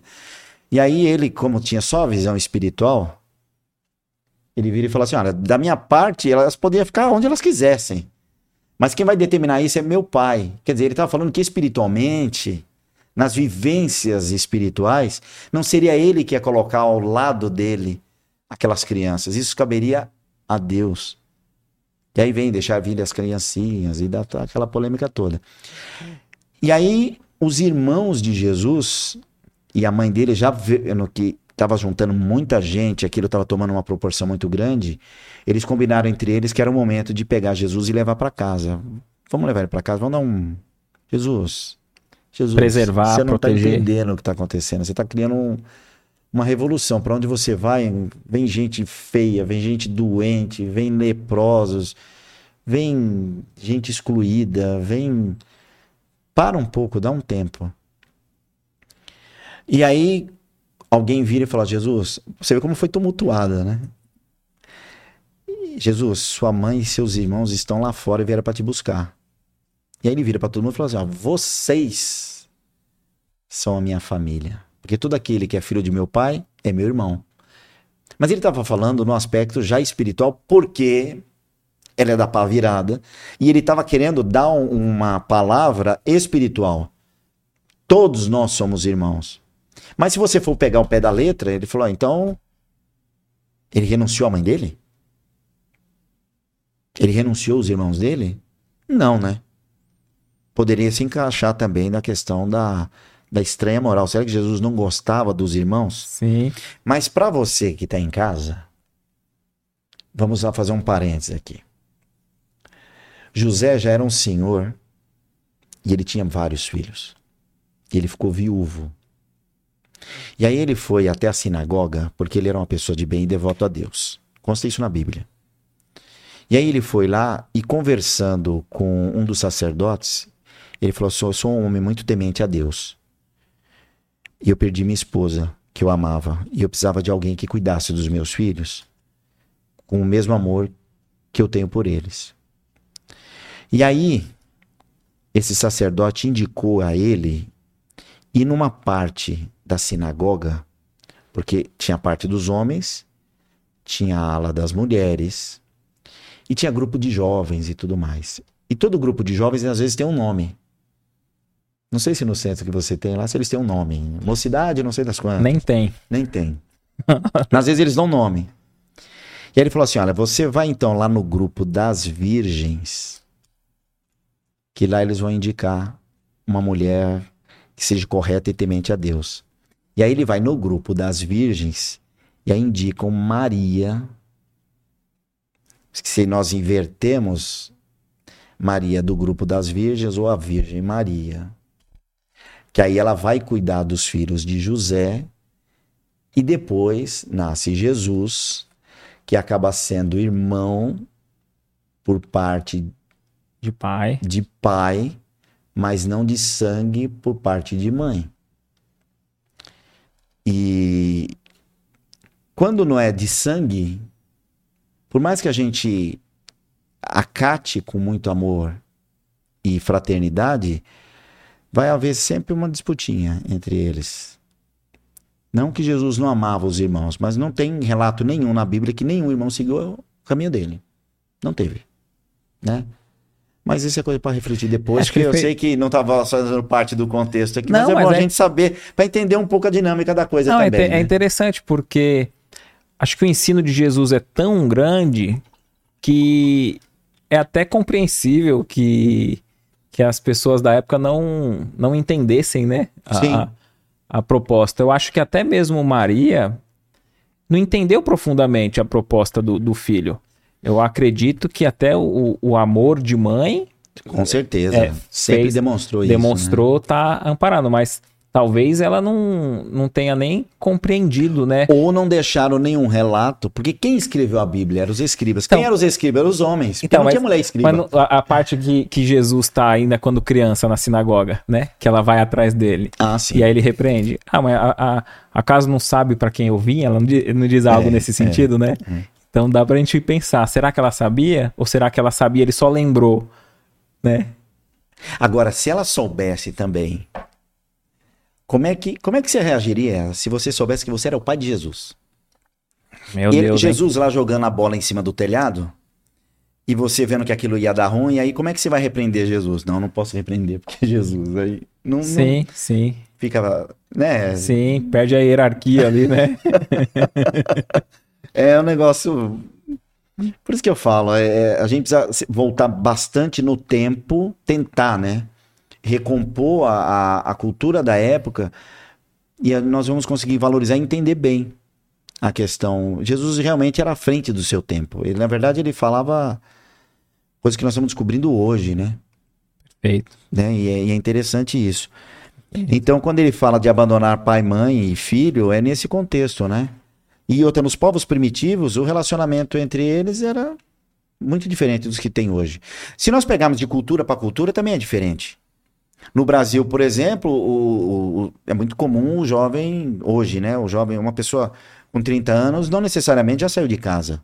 Sim. Na cultura americana, o jovem aos 16 anos, ele já vai para a universidade, fica um tempo na universidade fora do convívio com os pais e depois, quando ele volta, ele quer ter a independência dele, porque ele não, ele, eh, poxa, ele não é capaz de se sustentar. Então são são culturas diferentes. Agora imagina há dois mil anos atrás como não era esses relacionamentos. A outra questão era a hierarquia, né? Do, do sempre dos mais velhos e, e, e, o homem. É moral da história. Toda vez que, que nós formos entender a passagem de Jesus, é bom recompor a história, recompor para tentar entender um pouquinho como que era a cultura da época, para a gente entender também a forma de agir das pessoas. E né? até mesmo para a gente conseguir extrair, extrair dali o espírito da letra, né? Fazendo um comparativo do que, que ele disse em outros locais, em outros momentos, né? Sim. Porque se ele só pregou o amor, o perdão, a paz, como é que ele ia como você disse, né? Como é que ele é, se contradizer, con né? se contradizer, ensinando que a gente se, se dirigisse contra, contra, os pais, aqueles que nos deu nosso maior bem, que é a vida, né? É. No caso desse dos parentes, né? No, todos são filhos de Deus e vocês são minha família. Ele, ele diz mais no aspecto de afeição. Nos mundos mais primitivos, a doutrina nos ensina assim: nos mundos mais primitivos, o que está mais envolvendo é a atração e a paixão. Ou seja, é, o que importa é o material. Perfeito. Então você vê aquela pessoa bonita, você deseja aquela pessoa bonita. Isso faz sentido para a biologia, porque se você conseguir um bom reprodutor, uma reprodutora, você vai ter a passada de genes e eles terão mais propensão para ter mais filhos, e aí a lei da, da natureza, como diz, né? Mas no aspecto espiritual, as afeições significam que dentro de uma mesma família nós podemos vir no teatro da vida com papéis invertidos. Então, se numa vida eu não conseguir retribuir o, o mesmo amor, a mesma amizade, ou às vezes eu trouxe um prejuízo e aquela pessoa não aceitou, e na espiritualidade, conforme nós já conversamos lá no começo de, desse episódio, é, parece que é mais complicado resolver algumas coisas lá na vida espiritual. É, eu, eu, vou repetir com um exemplo mais claro. Digamos que nós temos uma diferença. Sim. Aí você fala assim: Eu não quero ver o Cláudio mais nunca na minha frente. Ok, você muda de cidade, você não ouve mais falar, você não me cancela. E aí vamos para a espiritualidade. Chega lá na espiritualidade, plano espiritual convida você a participar de uma reunião. Aí você olha a dois quilômetros de distância quem está vindo? O Cláudio. Se você não me suporta, teoricamente, se para o espírito, que é isso, nós estamos fora da matéria. Não tem parede, não tem teto. Então, quando você fazer o contato visual que você me vê, provavelmente você já está na Europa. Não, eu posso complicar um pouco mais. Ó, aí vamos dizer que. Não se reconcilia. Que no, aqui a gente usa máscaras, né? Máscara. No plano espiritual não tem como se esconder quem a gente é. A nossa vibração diz quem nós somos. Aí a gente diz que lá a comunicação é via pensamento. Terrível. Falei isso na palestra, o pessoal achou graça. Meu, aí foi é, engraçado Não dá mesmo. nem pra fingir, né? Não, Porque todo assim, pô, aquele cara ali tá vindo, vamos dizer, é um mala, uma outra pessoa. Aí a gente, aí, socialmente, ou tal, tal. Ok. E no plano espiritual, que não dá? Eu falei isso na, na última palestra que eu tive, inclusive, acho que foi aqui na praia e também lá no Semeador, lá em Interlagos, em São Paulo, eu comentei isso. Todos nós queremos uma vida melhor. E dizem que lá na espiritualidade, então você não tem problema de saúde, que não tem o corpo físico. Lá você não depende de dinheiro nem de cartão de crédito, porque lá o que impera não é o dinheiro. Então lá você é mais livre, você enxerga por todos os cantos. E lá você pensou, é como se você publicasse na internet. Você pensou, tá todo mundo sabendo. Aí não, aí não. Aí Isso, não, aí não, não, quer, não, né? não, não, não, não, não, não. Aí já, já não sei se eu quero ir para esse lugar. Porque é como você falou, às vezes nós cumprimentamos por uma questão de educação. E viver num lugar que tá todo mundo sabendo o que eu tô pensando, hum, não vai dar certo. É, o livro, o livro até do. O livro Voltei, né, do, do irmão Jacó, né? Ele fala que ele chega no plano espiritual, ele foi um grande tarefeiro, né, na, na, na, na doutrina espírita aí, dirigente e tal. E, e ele tá lá no meio dos espíritos, ele fala que não, não tem nenhum espírito lá que venha acusar ele, né? Ele tá no meio de. Sim. É, do, ali numa. Talvez num seminário ali, Bezerra de Menezes. Então tava bem. Tava, é, ele foi acolhido bem, mas ele falou que ele se sentia constrangido porque ele olhava para ele mesmo e aquela luzinha dele tão apagadinha e ele via tipo aqueles vagalume. É, e, oscilando, né? E aqueles espíritos lá. Ah, então assim, ninguém ali veio acusá-lo. Mas ele próprio se constrangia olhando. Pô, olha como eles aproveitaram as encarnações, Sim. né? E estão tão bonitos, né? Iluminados. E, e, aí você me fez lembrar a questão. Então, nós estamos falando de vida espiritual. Então, algumas coisas do lado de lá ficam meio difícil. E o teatro da vida é muito bom. O, o próprio Chico Xavier, o Francisco Cândido Xavier, uma vez ele, já, já com a saúde debilitada, ele vira para Emmanuel e fala: Emmanuel, é, eu penso que eu preciso já desencarnar. Porque eu estou quase enxergando com uma vista só. E aí eu, eu morrendo, aí eu descanso.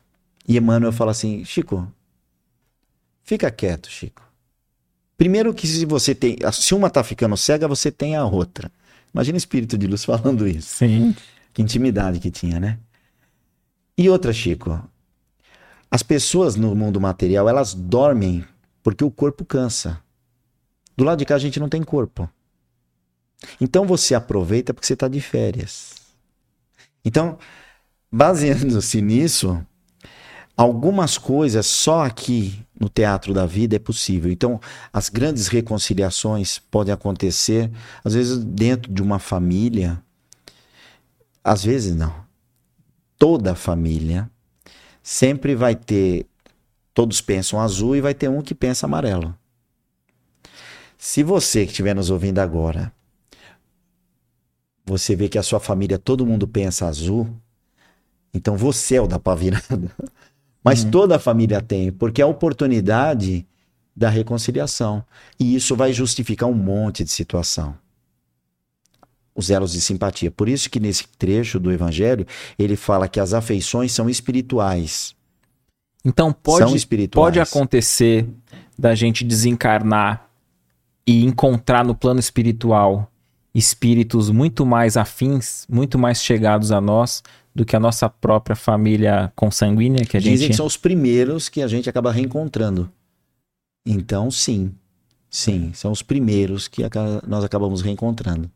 Que nem sempre são os nossos irmãos de sangue. E isso também vem justificar, às vezes, aquelas situações entre irmãos, entre primos, algumas até né, de, de pais e filhos, né, alguma que às vezes aquela encarnação é a possibilidade da união. E aí, mas é uma coisa pra gente conversar outro dia, porque aí isso é mais sério, aí a gente tem que preparar direitinho para ser bem sutil, para não melindrar, entendo. mas Pra gente aprender. É a grande a, escola da vida. Pra gente lapidar o amor lapidar acima, o amor. acima de qualquer atração física, Sim. de qualquer outra coisa, né? Um amor. Acredito que o amor mais puro que a gente conhece na Terra é um amor de mãe, né?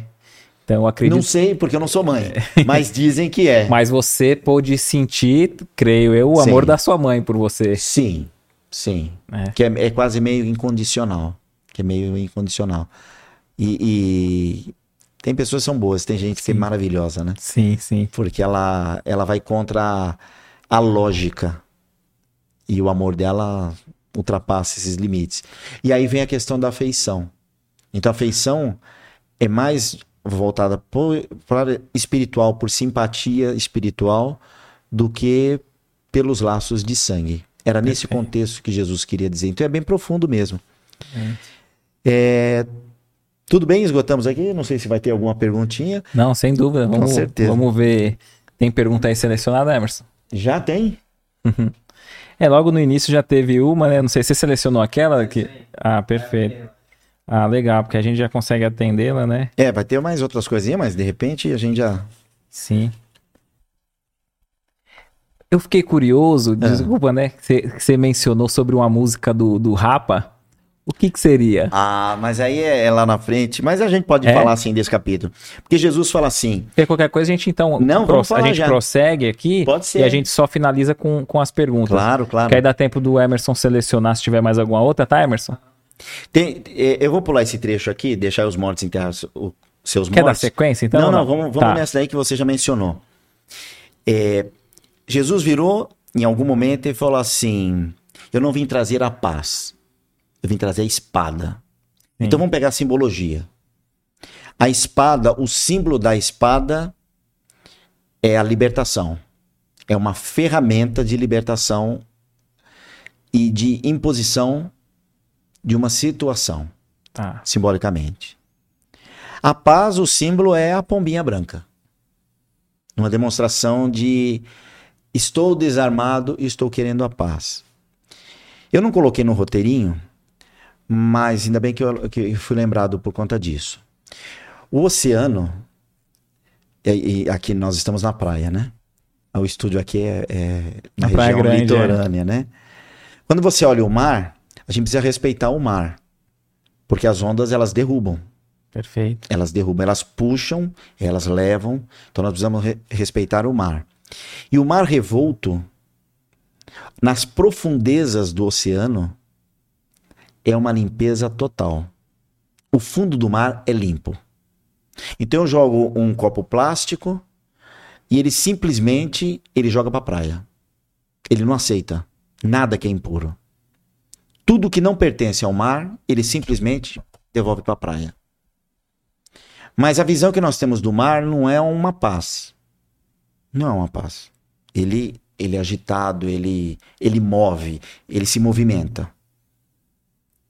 Quando você entra num lago, o lago sim é uma tranquilidade. Aquelas ondas, elas elas se movimentam lentamente. Aí você pega a pedrinha. Tem gente que sabe fazer isso, eu não sei fazer. Você escolhe uma pedrinha meia chata, ela é redondinha, mas ela é meio chatinha, né? E aí você joga, tem gente que consegue clicar na água duas, três vezes, né? É, ela a- joga e ela quica. É melhor fazer com um pedaço de azulejo, que é bem lisinho. Ah, tem, funciona? É, Quica também? É, tem que começar por aí. E aí você olha aquela, aquela lagoa, você fala assim, poxa, que paz. Mas todo o fundo da lagoa é um pântano praticamente. Porque se eventualmente um animal morre, ele não é jogado para fora. Ele fica apodre- apodrecendo e fica lá. Você joga uma lata, um copo, se ele não boiar, ele fica preso no fundo e ele fica lá. Então, o que é mais saudável? É o lago ou é o mar? Interessante, hein? Né?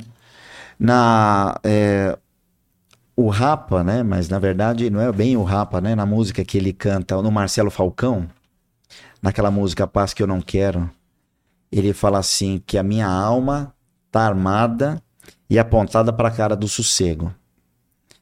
E em outra frase ele fala assim: pois paz sem voz Paz sem voz não é paz, é medo. Quando nós falamos da paz, nós estamos falando de que contexto? Ah, eu não vou falar para minha esposa que eu não gosto de macarrão, porque ela vai se ofender. Então, para ter paz, eu me anulo, eu não como macarrão. Esse é um exemplo, porque eu adoro macarrão. Não, Eu vi, eu vi um meme de um cara falando que depois de 10 anos, ele- os dois descobriram que nenhum dos dois gostava de caldo de cana. Mas num primeiro encontro, um achou, ah, ela deve gostar, vou convidar.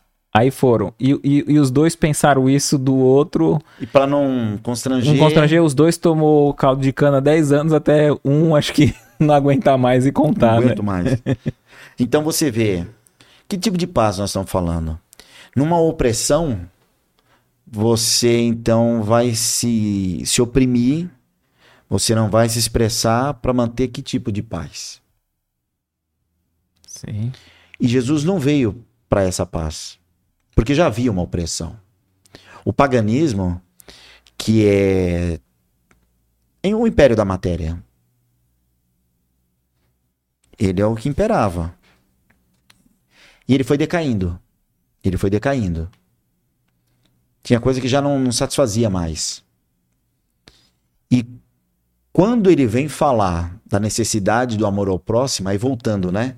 O bem não se justifica no mundo material. Você vai ajudar alguém que nunca mais vai cruzar a sua vida? Você está andando na rua. Você vê uma criança caída. Ou então, é, é, eu gosto muito de- da- desse exemplo. Você está dentro de um shopping center. Aí a criança vem em altíssima velocidade para entrar dentro da loja, mas a porta está fechada. Ela bate no vidro. E bate e rebate. Você. Alternativa número um.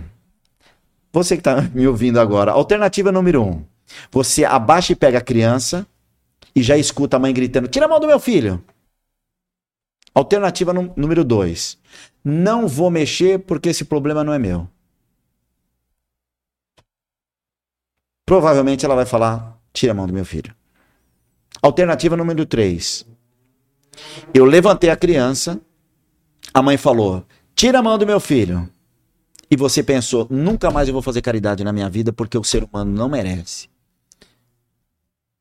Então, nessas alternativas, a opção de Jesus é: faça aquilo que seu coração mande, porque o bem é uma ação e a reação aparentemente foi uma crítica, mas ela sempre vai ter alguma coisa boa e vai vir, porque percorre o universo e te retorna. Perfeito. Achar que você se arrepende e que o mundo não merece seria entrar nessa paz. Ah, não é problema meu, essa guerra não é minha. E aí a gente vai fugir do bem-aventurados os aflitos, da bem-aventurança, que é o bem viver. E o que é o bem viver? É vivenciar a vida. E aí a gente pode ter um olhar para essa mãe que não compreendeu, um olhar que ela talvez é ignorância, num, num, num, dizer, num dizer de falta de conhecimento, ou até mesmo fazendo analogia para alguém imaturo espiritualmente, porque se a gente pensar assim, ninguém ficava feliz quando a nossa mãe acordava a gente para ir para escola, né? É. Aí num primeiro momento a gente xinga, ela não deixa de acordar e mandar Não. a gente para escola. É. Mas depois que a gente cresce, a gente Entende. entende. Deveria voltar e agradecer, ó. Sim. Obrigado. E podia então, ser um desespero dela também, né? De É. ver que naquele momento ela não pôde acudir a criança, um terceiro acudiu, é, sendo que ela, ela entende que aquela seria uma obrigação. Mas aí entra na é questão um do choque julgamento. psicológico para ela mesma, né? Mas seria um, um, um julgamento nosso. Então você vai falar assim: ah, eu não vou fazer mais o bem porque eu tomei um- uma represália. Mas essas coisas acontecem na nossa vida pra gente ir entendendo e, e entender que a vida vale sempre a pena. Porque se eu fosse a criança, eu queria ser socorrido por alguém, independente de quem fosse, que me acolhesse naquele momento. Então são vários aspectos que a gente pode. A- Na ação do bem, a gente, nós vamos aprender várias coisas que numa ação, isso não é um problema meu, você se reserva o direito de não avançar em nada. Você simplesmente falar, isso não é um problema meu. E- E, aí você perde a chance dos capítulos de aprendizado. E o, e o objetivo final é o bem em si, né? Independente de qualquer coisa, né? É, mas aí você vê os aspectos, né? Porque às vezes a gente, eu penso que às vezes a gente pensa muito em agradar o outro, Também. o que a também. sociedade vai pensar, sendo que às vezes o foco é acolher. E ponto. Você vê quanta coisa nós podemos aprender num, num simples. Num, Ó, eu, vou- eu vou, a gente, eu vou enchendo de coisa que você não preparou, Não, depois se, se a- o seu assunto tá bom, vamos lá. Eu Fica- adoro também. fica à vontade aí, viu? Então, quando vem essa é- essa música, eu, eu entendo que ela. Uma que é uma letra muito bonita, Sim. né? Essa é, a- é a, é a vida, é a paz que eu não quero ter, que é de, de simplesmente dar as costas, Ser omisso. ser omisso e não vai valer a pena, não vou discutir. Não vou discutir. Isso, isso é uma preocupação que, que eu tenho muito e eu considero muito como lema da minha vida. As pessoas que eu gosto muito, às vezes eu faço questão de mostrar a minha opinião. Olha, eu não concordo contigo. Ah, mas não sei o que, não sei o que. Não. Esse é o seu ponto de vista e eu vou dar o meu ponto de vista. Então, quando, quando você se dedica, é sinal que ainda vale a pena. Quando você abre mão. Ah, porque sabe o que acontece? As ondas do mar agora, elas vão de- virar de ponta cabeça. Aí você pensa, nem vale a pena discutir. Então aí significa que hum, quando você abre mão é que você não vai nem perder seu tempo com isso. A pessoa nem merece a- o seu contraponto, porque não vai dar. Isso já- é ruim. isso é já- ruim. Então, quem ama, isso vale para você que está em casa também e para todos nós.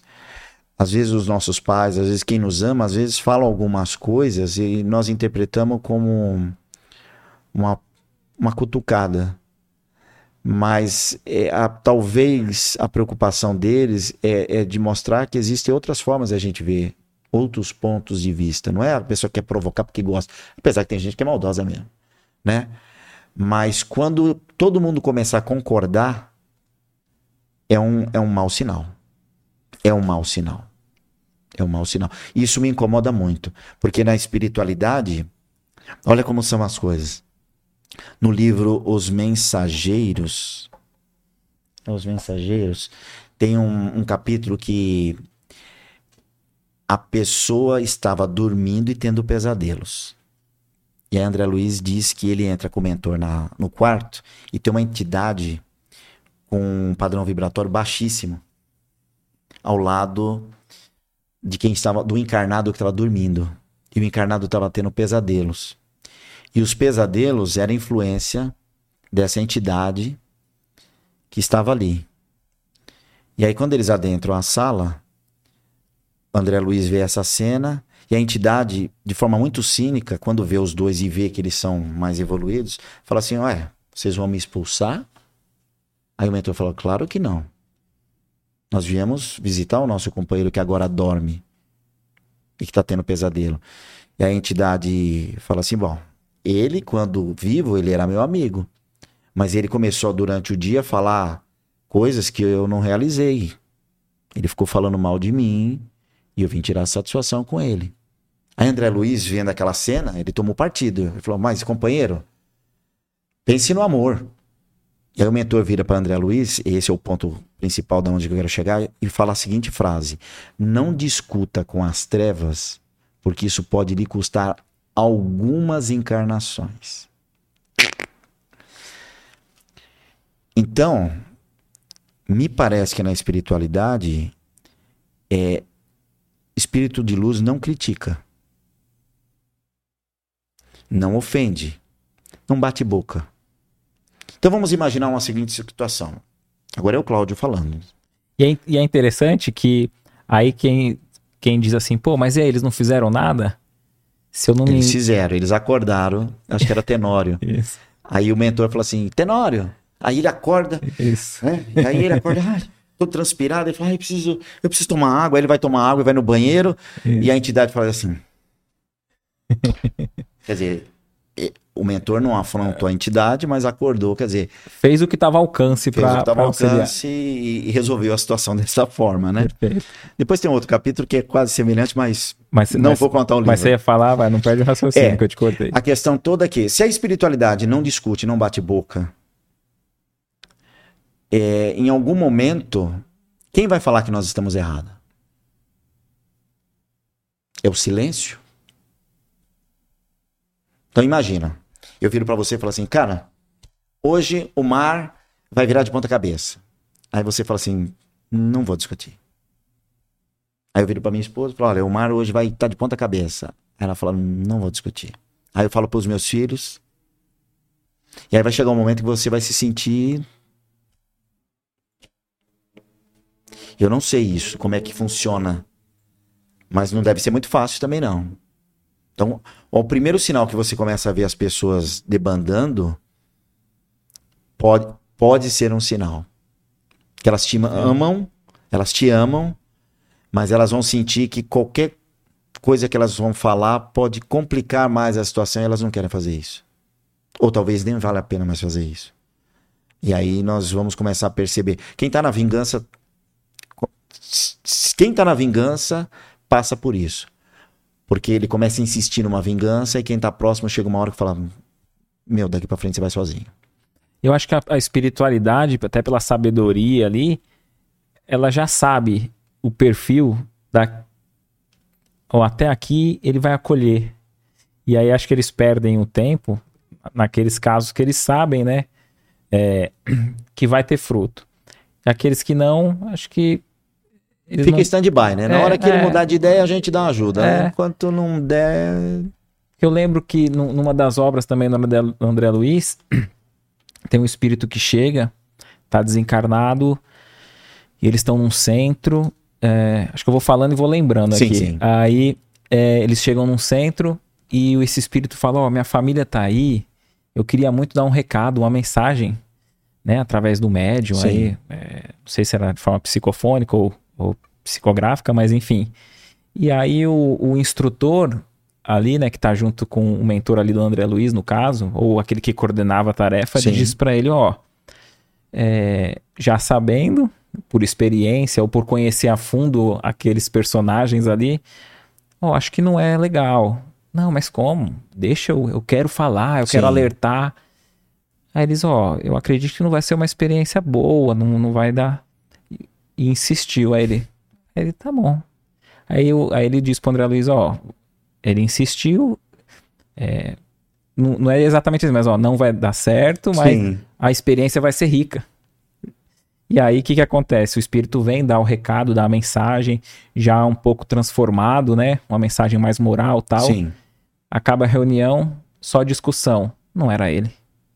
Ele tá não, muito elevado, muito né? Muito elevado. Cara? Não falaria isso e começam a o animismo na médium. Ou. Começa a desconfiar do médium. Do médium. E a, e a médium, meu, e aí o, o mentor vai e fala direto pra médium, né, ali de forma intuitiva, ó, persevera, tal, está no caminho certo, tal, e ela tá toda triste, ela se regozija, mas Quer dizer, hum. a experiência, que é o que você falou de Jesus, né? Sim. Jesus já passou por tudo, ele já falou: o caminho é esse. E às vezes a gente, na nossa ignorância, quer insistir. Então eu penso que até o plano espiritual já sabe até onde vale Sim. insistir conosco ou não, né? Acredito que desde que tenhamos boa vontade, eles vão estar. Tá, ainda que a gente tenha, esteja sim, errando, sim. a gente nunca vai estar tá abandonado. Né? Não, abandonado nunca. Abandonado nunca. Mas chega um momento que eles vão falar: então vamos fazer o seguinte. Deixa ele sofrer um pouco. Não, não é sofrer. de se decepcionar, talvez. É. Ou então perceber que não, não, não vai levar nada. Ele está insistindo numa porta fechada, né? E normalmente é assim: quando o mundo fecha a porta, Deus abre um portão. Uma portinhola. Mas nós ficamos relutando em querer abrir aquele, aquela bendita porta que às vezes não.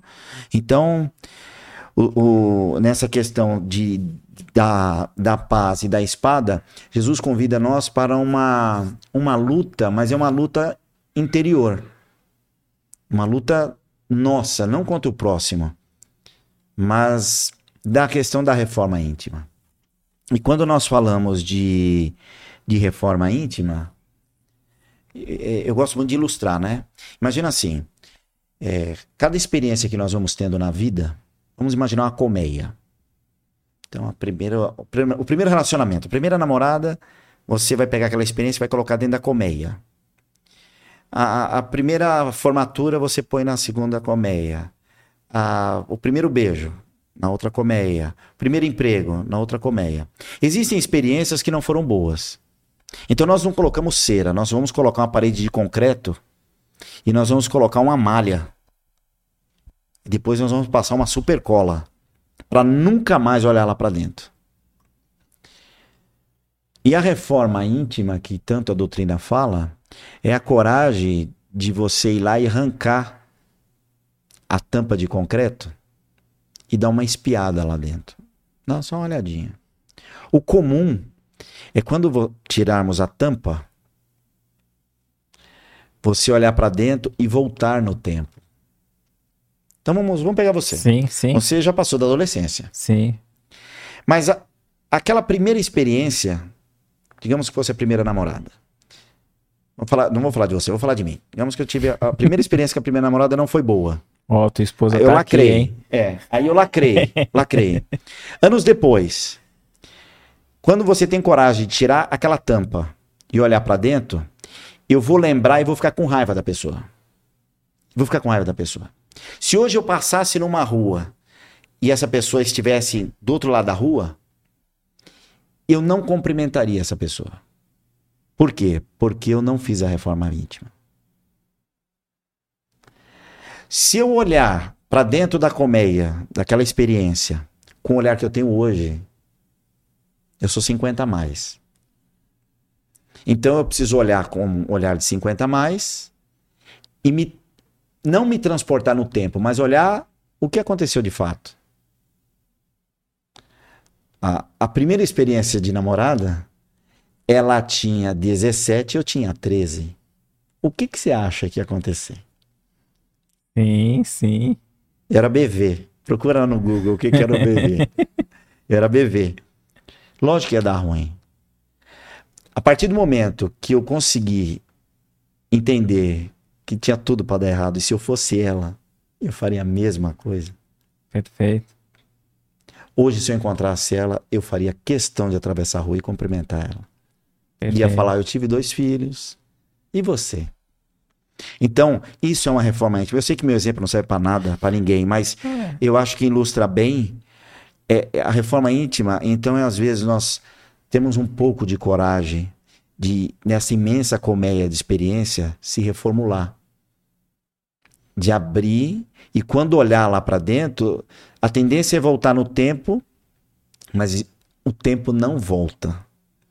E passou um monte de coisa. Nós aprendemos um monte de coisa. E olhar aquilo como uma experiência que pode ter sido boa ou ruim, pode ter sido uma verdade ou uma interpretação mal entendida. E, e, e até mesmo, né, para nos ajudar a desenvolver esse perdão, conseguir, né, é, ver a criança que ainda existe dentro do outro, né? Também. Porque se você olha lá, você vê que talvez os erros que nós cometemos ou que o outro cometeu foi porque ele ele ou ela teve outro tipo de, de caminho para chegar até aquele momento. Talvez não tenha, não tenha tido a mesma educação que a gente pôde ter dos nossos pais. Sim. Talvez teve transtornos e traumas que fazem com que ele ou ela haja dessa forma, né?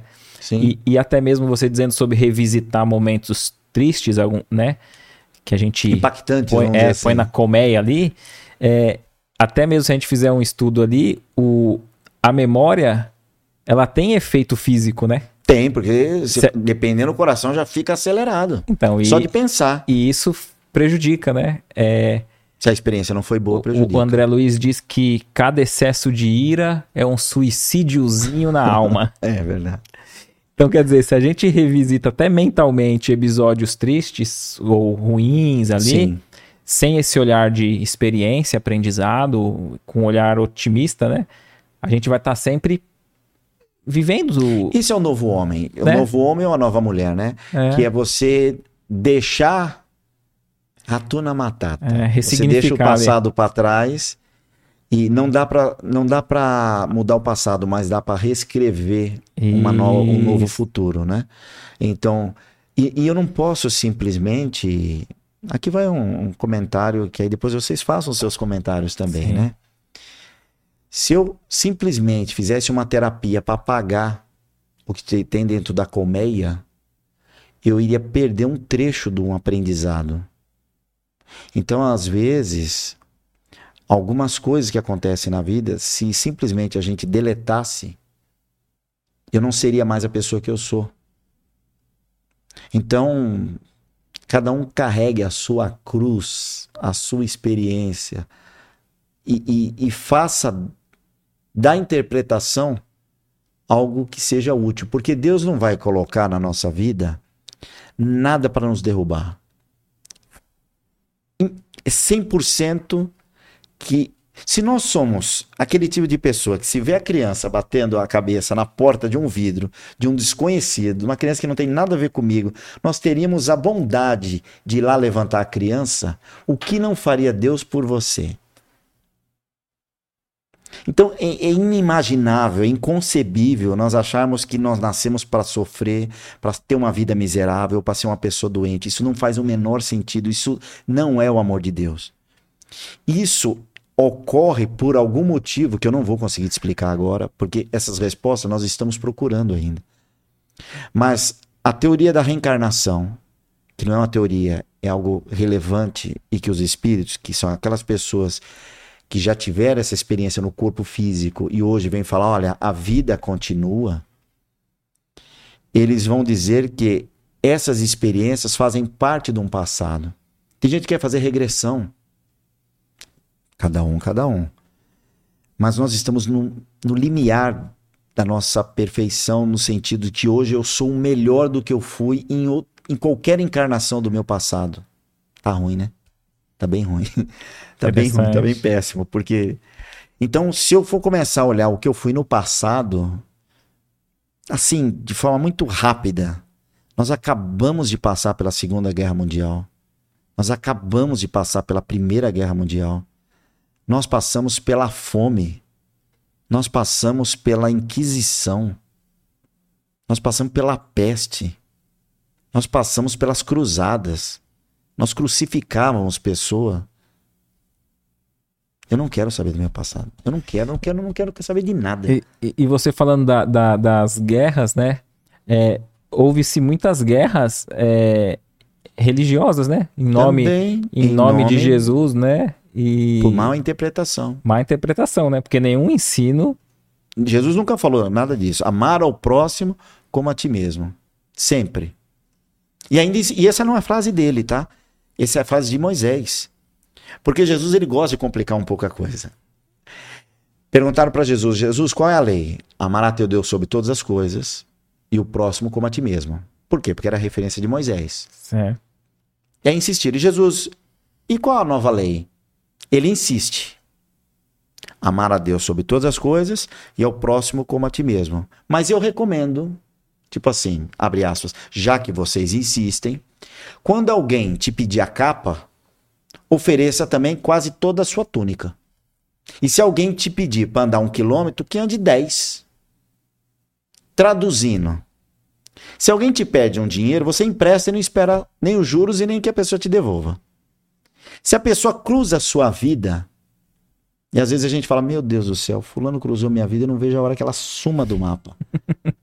então, se ela tiver que passar alguns anos pela sua vida, tente que isso estique por mais 10 quilômetros.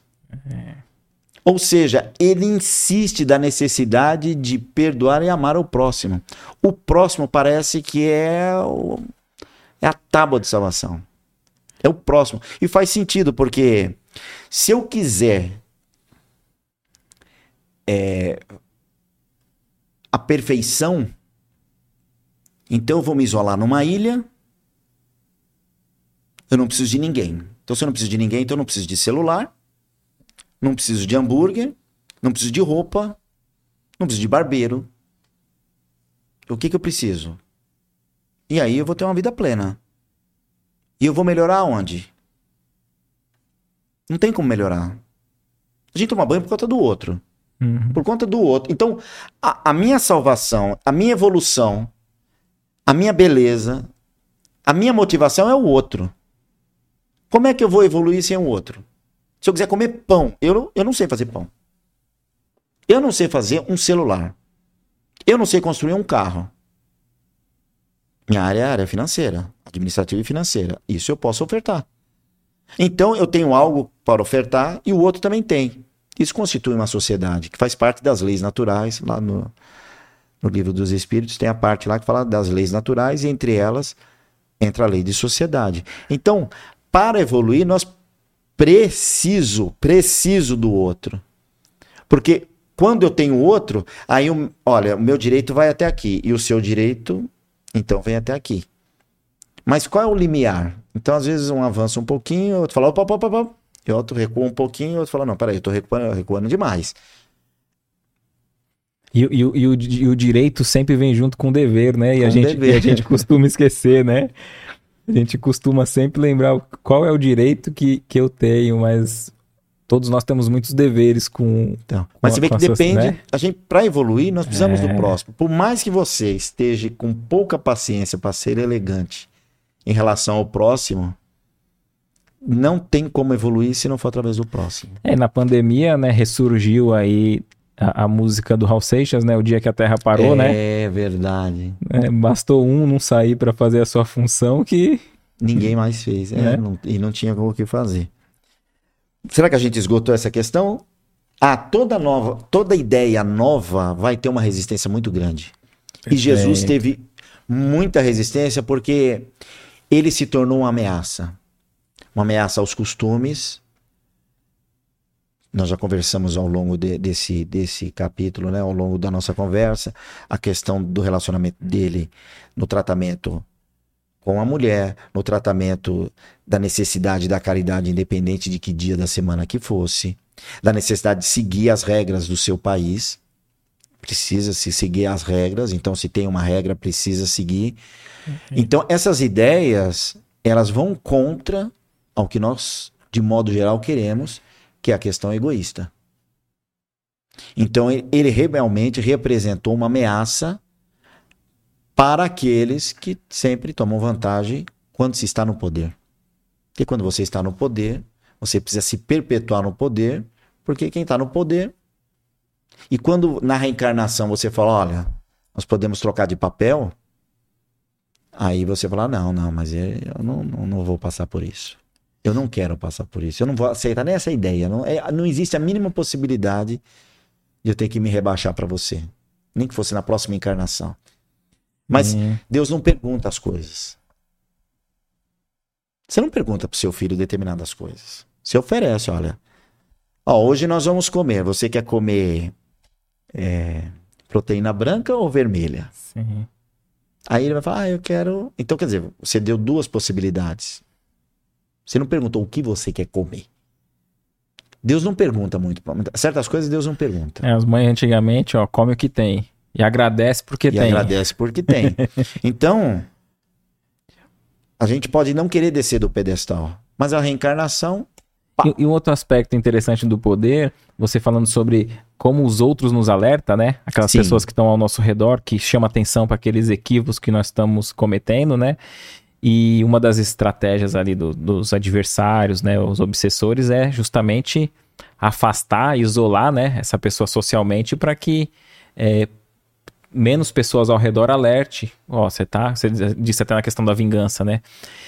E o poder, mesmo que não afastem quem tá do lado, poucas pessoas é, que se beneficiam do poder do, do outro alertam, né? Com medo Com medo. de perder. Pô, o outro tem poder, eu vou, eu vou alertar. Ele não vai gostar, eu, sou, eu vou ser um alvo, eu vou perder minha boquinha aqui, né? Também. Então, aquele que tem poder, tem influência, geralmente ele, se ele próprio não tiver uma essa, esse compromisso com, com alto melhoramento Sim. ali, ele passa uma encarnação que talvez poucos vão ter coragem de contradizê-lo, e né? amigo nem sempre fala as coisas. Isso.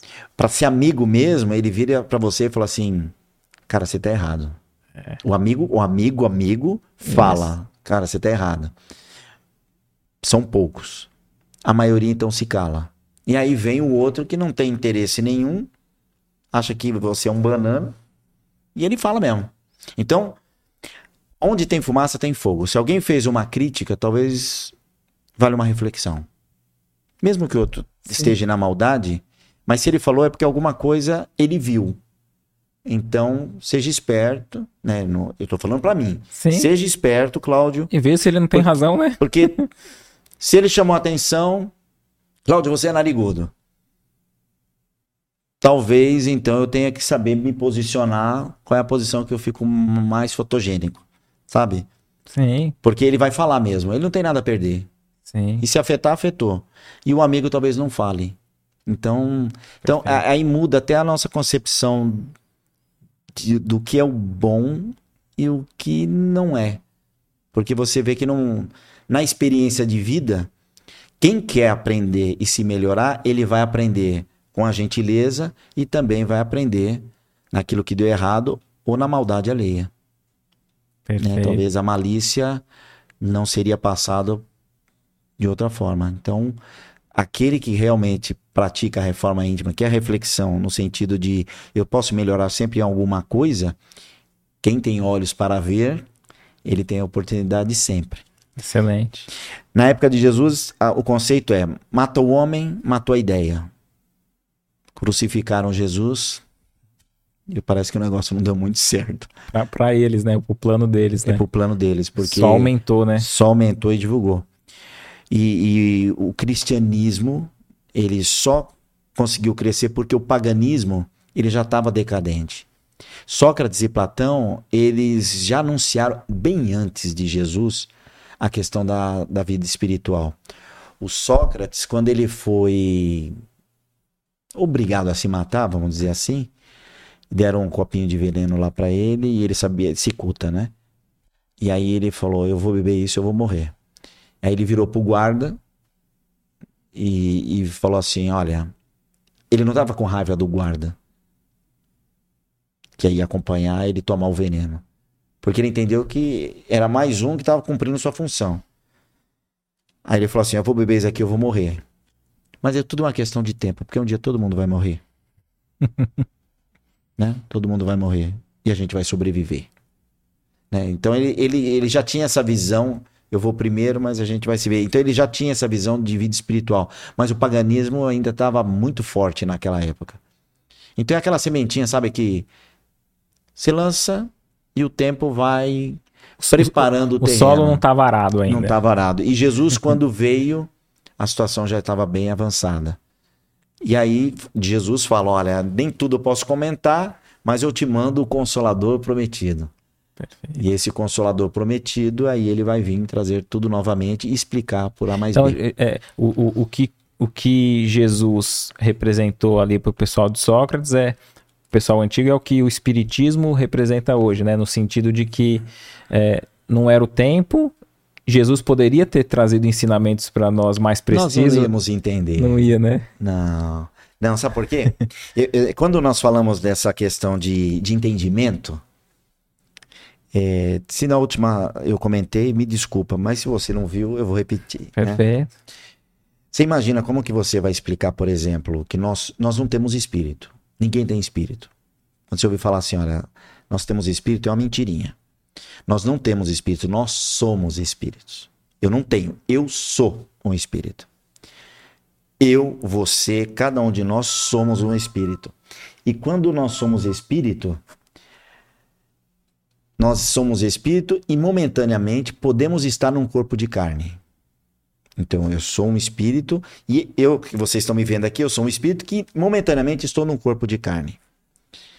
E o dia que esse corpo de carne não existir mais, eu volto a ser espírito. Mas para proteger esse espírito, para mim ter a forma humana, e os espíritos falam que nós temos o corpo espiritual. Parece tudo confuso falando assim. Imagina Jesus tentando explicar isso na época dele. Pós-pandemia e pós anos 2000, então vamos simplificar aqui. Espírito, corpo espiritual e corpo físico é exatamente isso. É um celular. O celular é o seu corpo físico.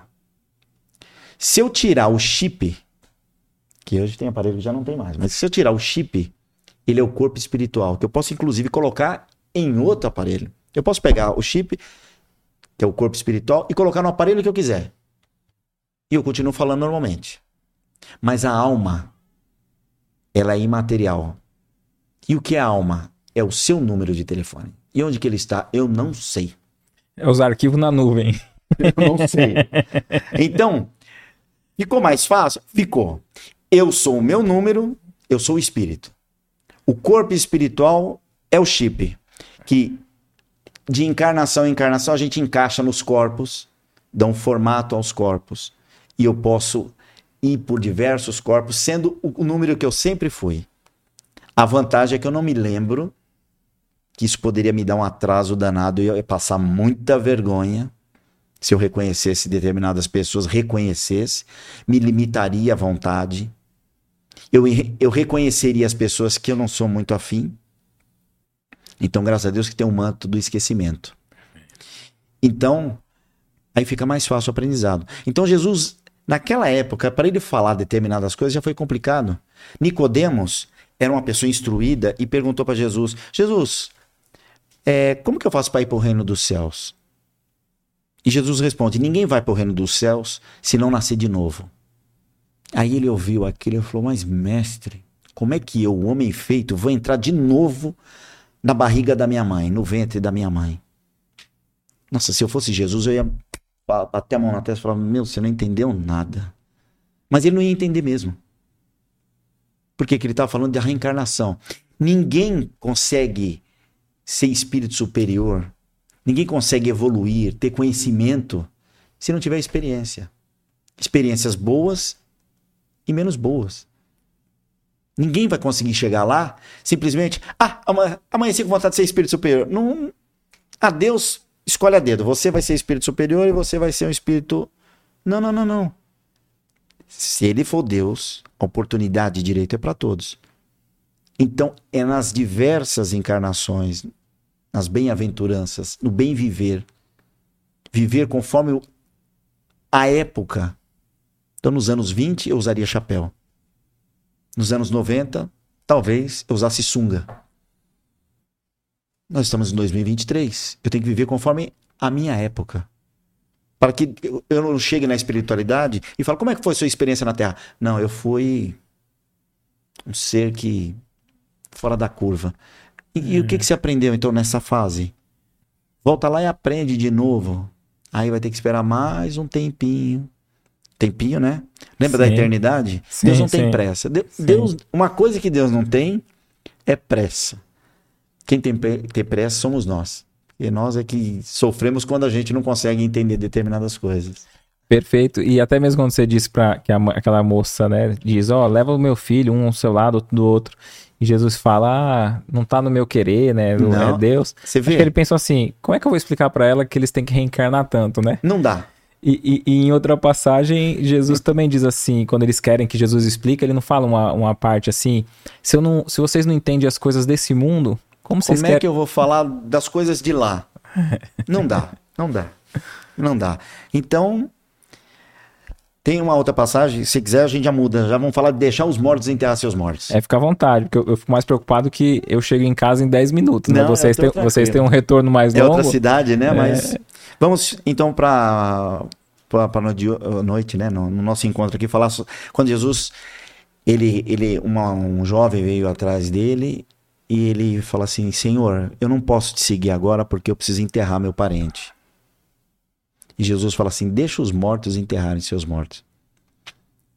Poxa, se Jesus era todo amor, pregava o amor, falava do amor ao próximo, para que que honrar pai e mãe? Para que que ele falava, filho, fica aqui comigo e, e não enterra seu seu parente? Parece uma falta de consideração. Sim. Parece. Mas tem que voltar no tempo, ver como que era a linguagem da época, se ele pronunciou exatamente dessa forma, se a Os tradução costumes, foi feita. né? É. Mas o que, que ele queria dizer isso? Isso dá um leque imenso. Quando nós amamos as pessoas e nós não sabemos amar. A verdade é essa, nós não sabemos amar. O amor que nós conhecemos é o amor orgulhoso, o amor possessivo. Eu viro pra você e falo assim, cara, eu te amo. E eu fico esperando a resposta. Sim. Se você, hum, se você vira pra, pra pessoa que você gosta e fala assim, eu te amo. É, eu vi que a sua esposa não respondeu, hein? Não tô querendo É. causar intriga, mas. É, então, mas se- é porque se ela demorar três segundos pra responder, eu já falo, não precisa falar nada. Não tô esperando, Não, né? não- eu não tô esperando, eu não estou esperando. E às vezes a pessoa fala assim, eu te amo, aí você fala, eu também. Aí a outra fala, como assim também? Não, não, você tem que falar. Tem que falar o quê? Sim, sim. Não, não, você tem que falar A frase completa. a frase. Então, quer dizer, é um amor possessivo. A gente, primeiro, nós falamos de amor de mãe. Né? Sim.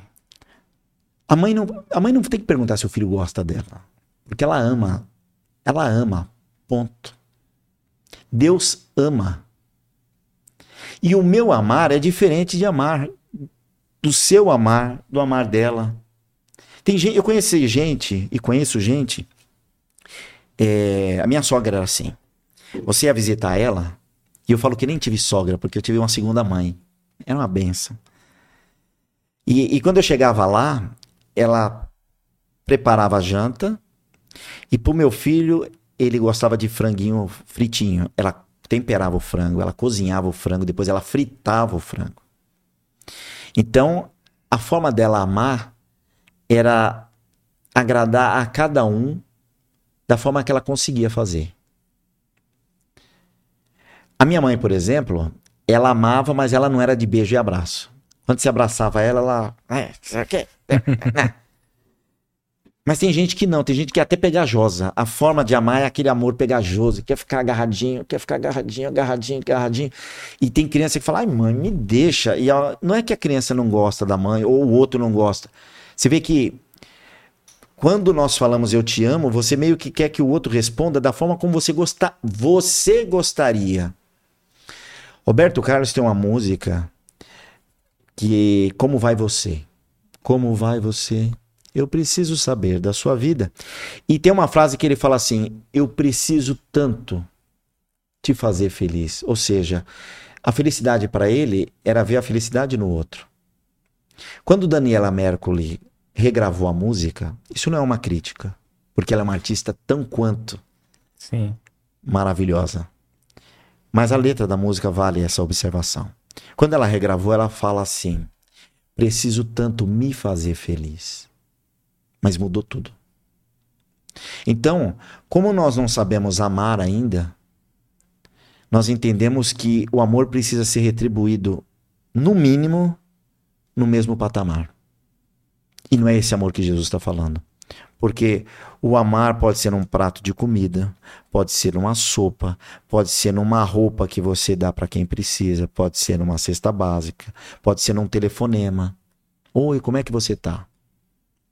É interessante, não sei se você já viu um corte do Rossandro, é, ele falando que ele queria muito ir pra uma micareta, É. e aí ele era jovem, aí ele, mãe, eu quero ir, tal, tal. A mãe dele, não, você não vai. E achou que não era viável pra idade Sim, dele e tal, pra ele ir. E ele ficou muito triste, quis parar de falar com ela um tempo, tal, não sei o quê. E aí ele chegou e falou assim: Mãe, eu não, se você não deixar eu ir, eu não vou te amar mais, não te amo mais. Coisa de, de criança. Aí ela, então, mas o meu amor não depende do seu amor por mim. Nossa. O meu amor é que faz com que eu tome a, a atitude, Sim. né?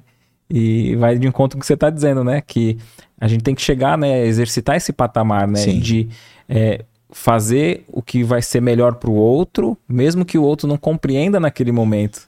Mesmo que talvez a reação dele ou dela Sim. seja de incompreensão, revide. Ela falou: não, eu não preciso.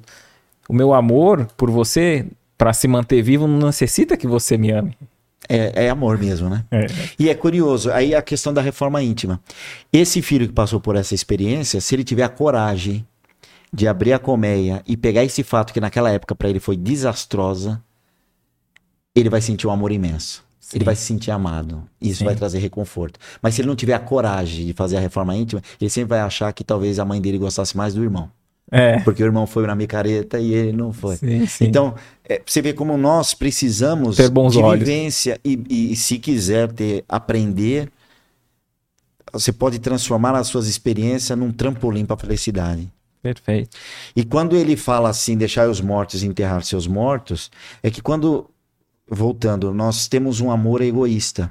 Às vezes nós perdemos um parente e para a vida material, e essa pessoa desencarna, e nós ficamos tão preocupados, e é um direito que nós temos, e, e fica em luto. É um direito que nós temos. E nós entramos em luto e esse luto não nos permite de perceber que ao nosso redor tem pessoas que dependem do nosso sorriso. E então você não deixou aquela pessoa você não deixa a pessoa em paz, que espiritualmente a gente vê que cada vez que você lembra com tristeza, o outro recebe aquele sentimento não com alegria. Quando você lembra de alguém e fala, poxa, eu sinto saudade da pessoa, mas aquela pessoa foi importante na minha vida, o sentimento que vai é uma, é uma gratidão. Então, recordar é sempre um, um afeto, é sempre um amor.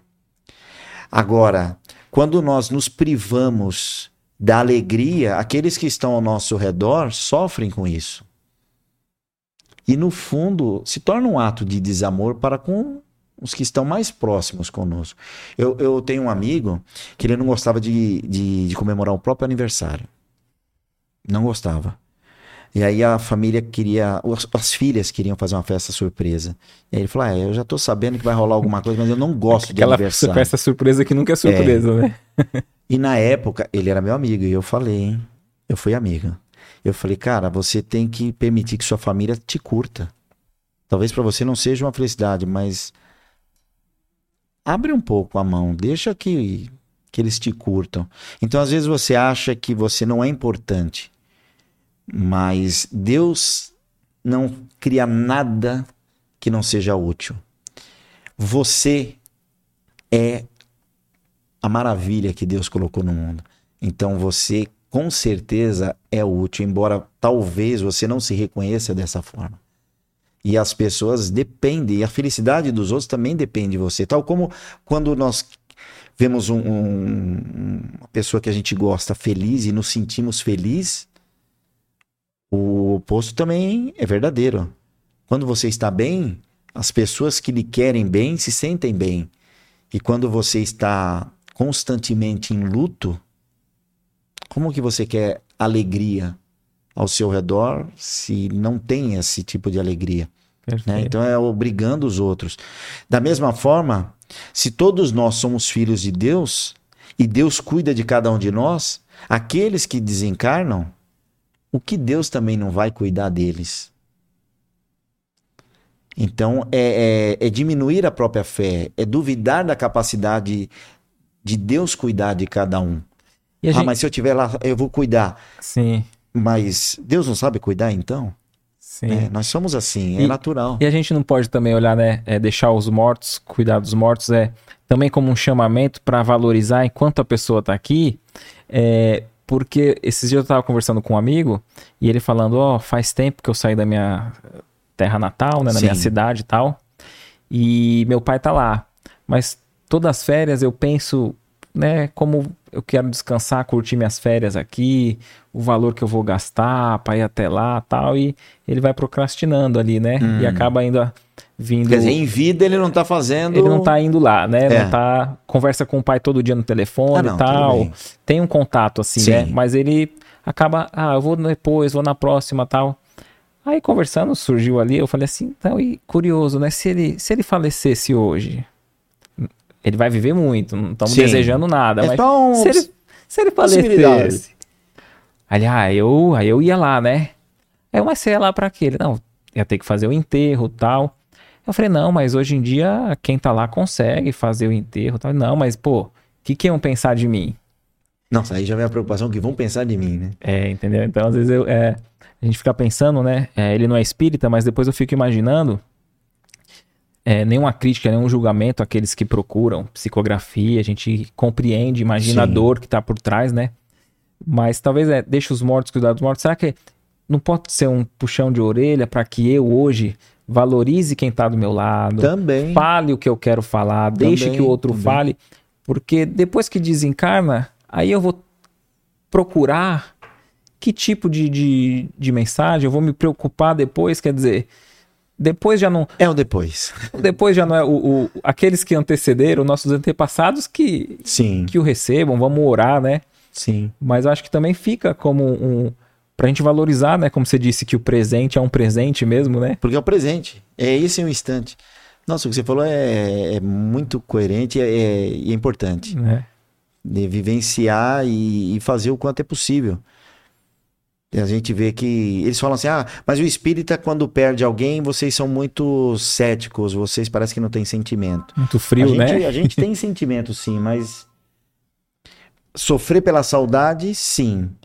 Mas às vezes no combo do sofrimento vem a questão desse arrependimento. Olha, eu podia ter feito e não fiz.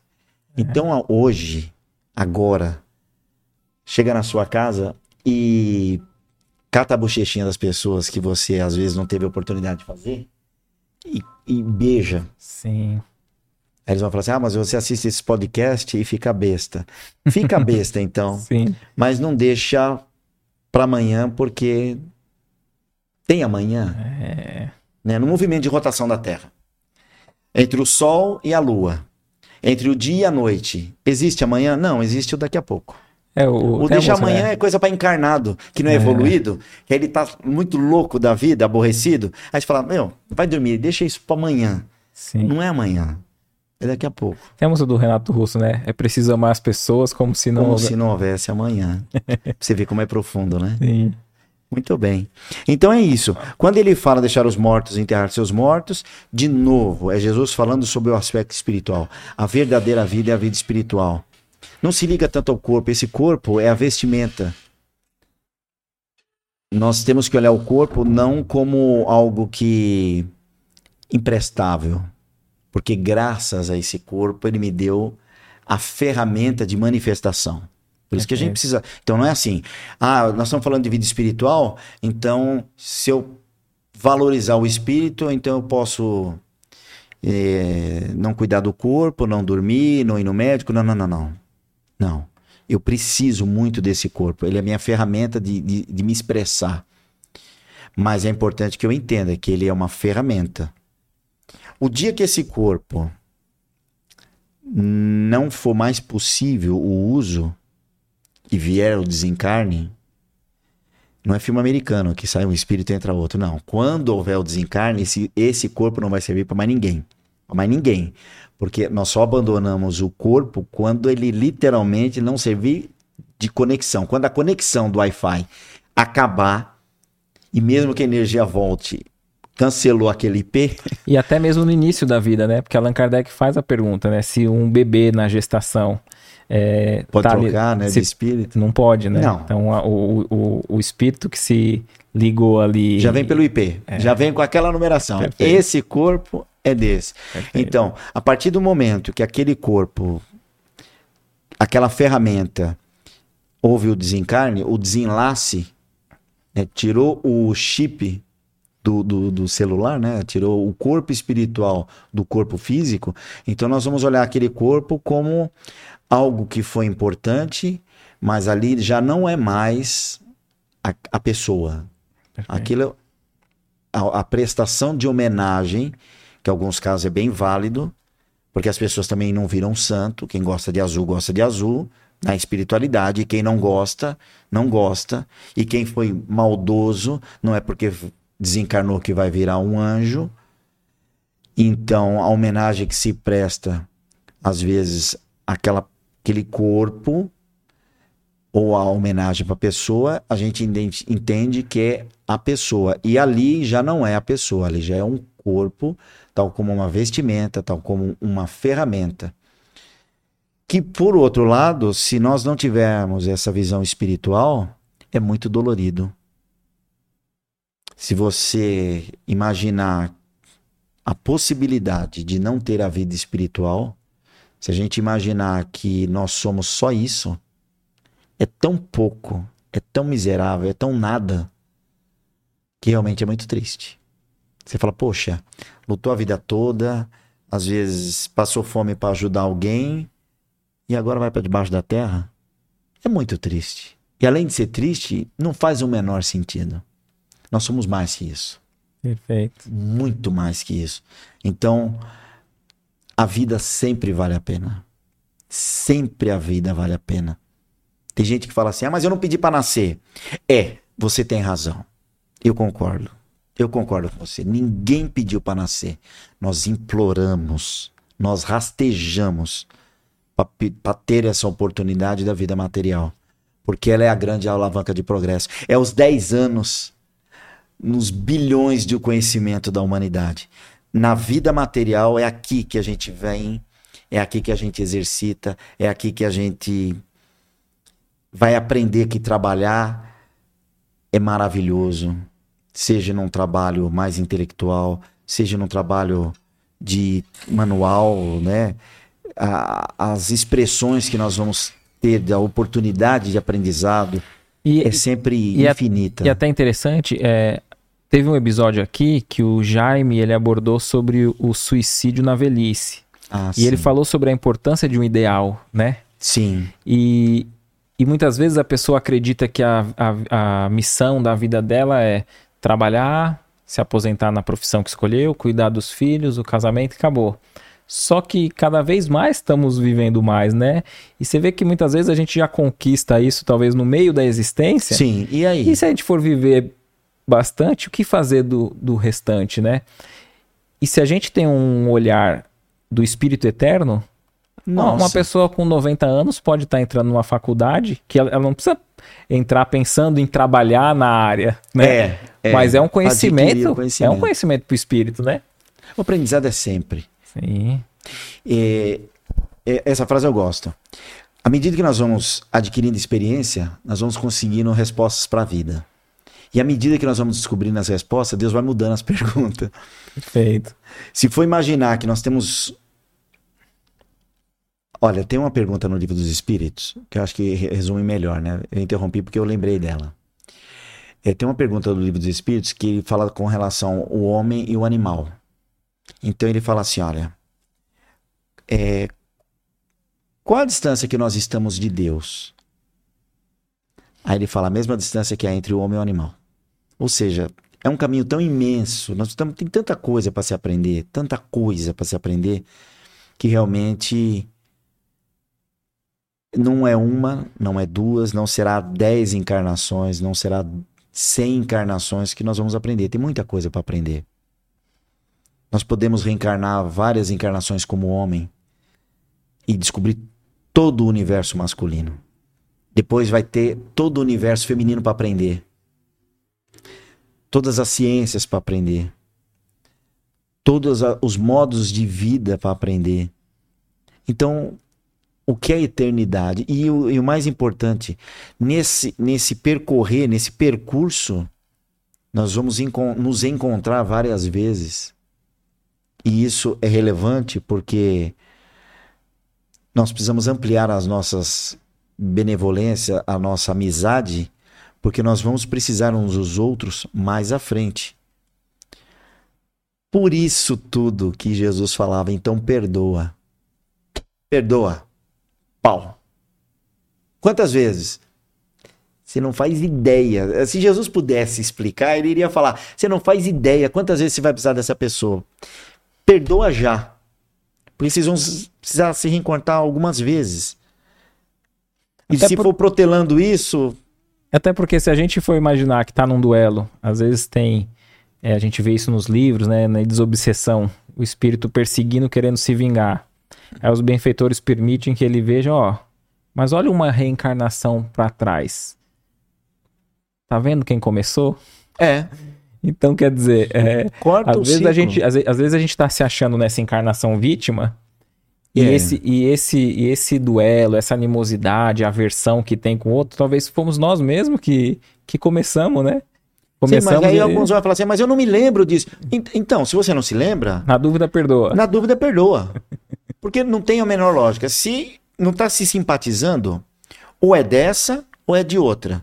Se for dessa, tá fácil de resolver, porque eu lembro. Sim. Se não for, passa adiante. Pensa assim, ah, eu tô fazendo a minha parte. Eu tô fazendo a minha parte. Não tô desejando nada de ruim.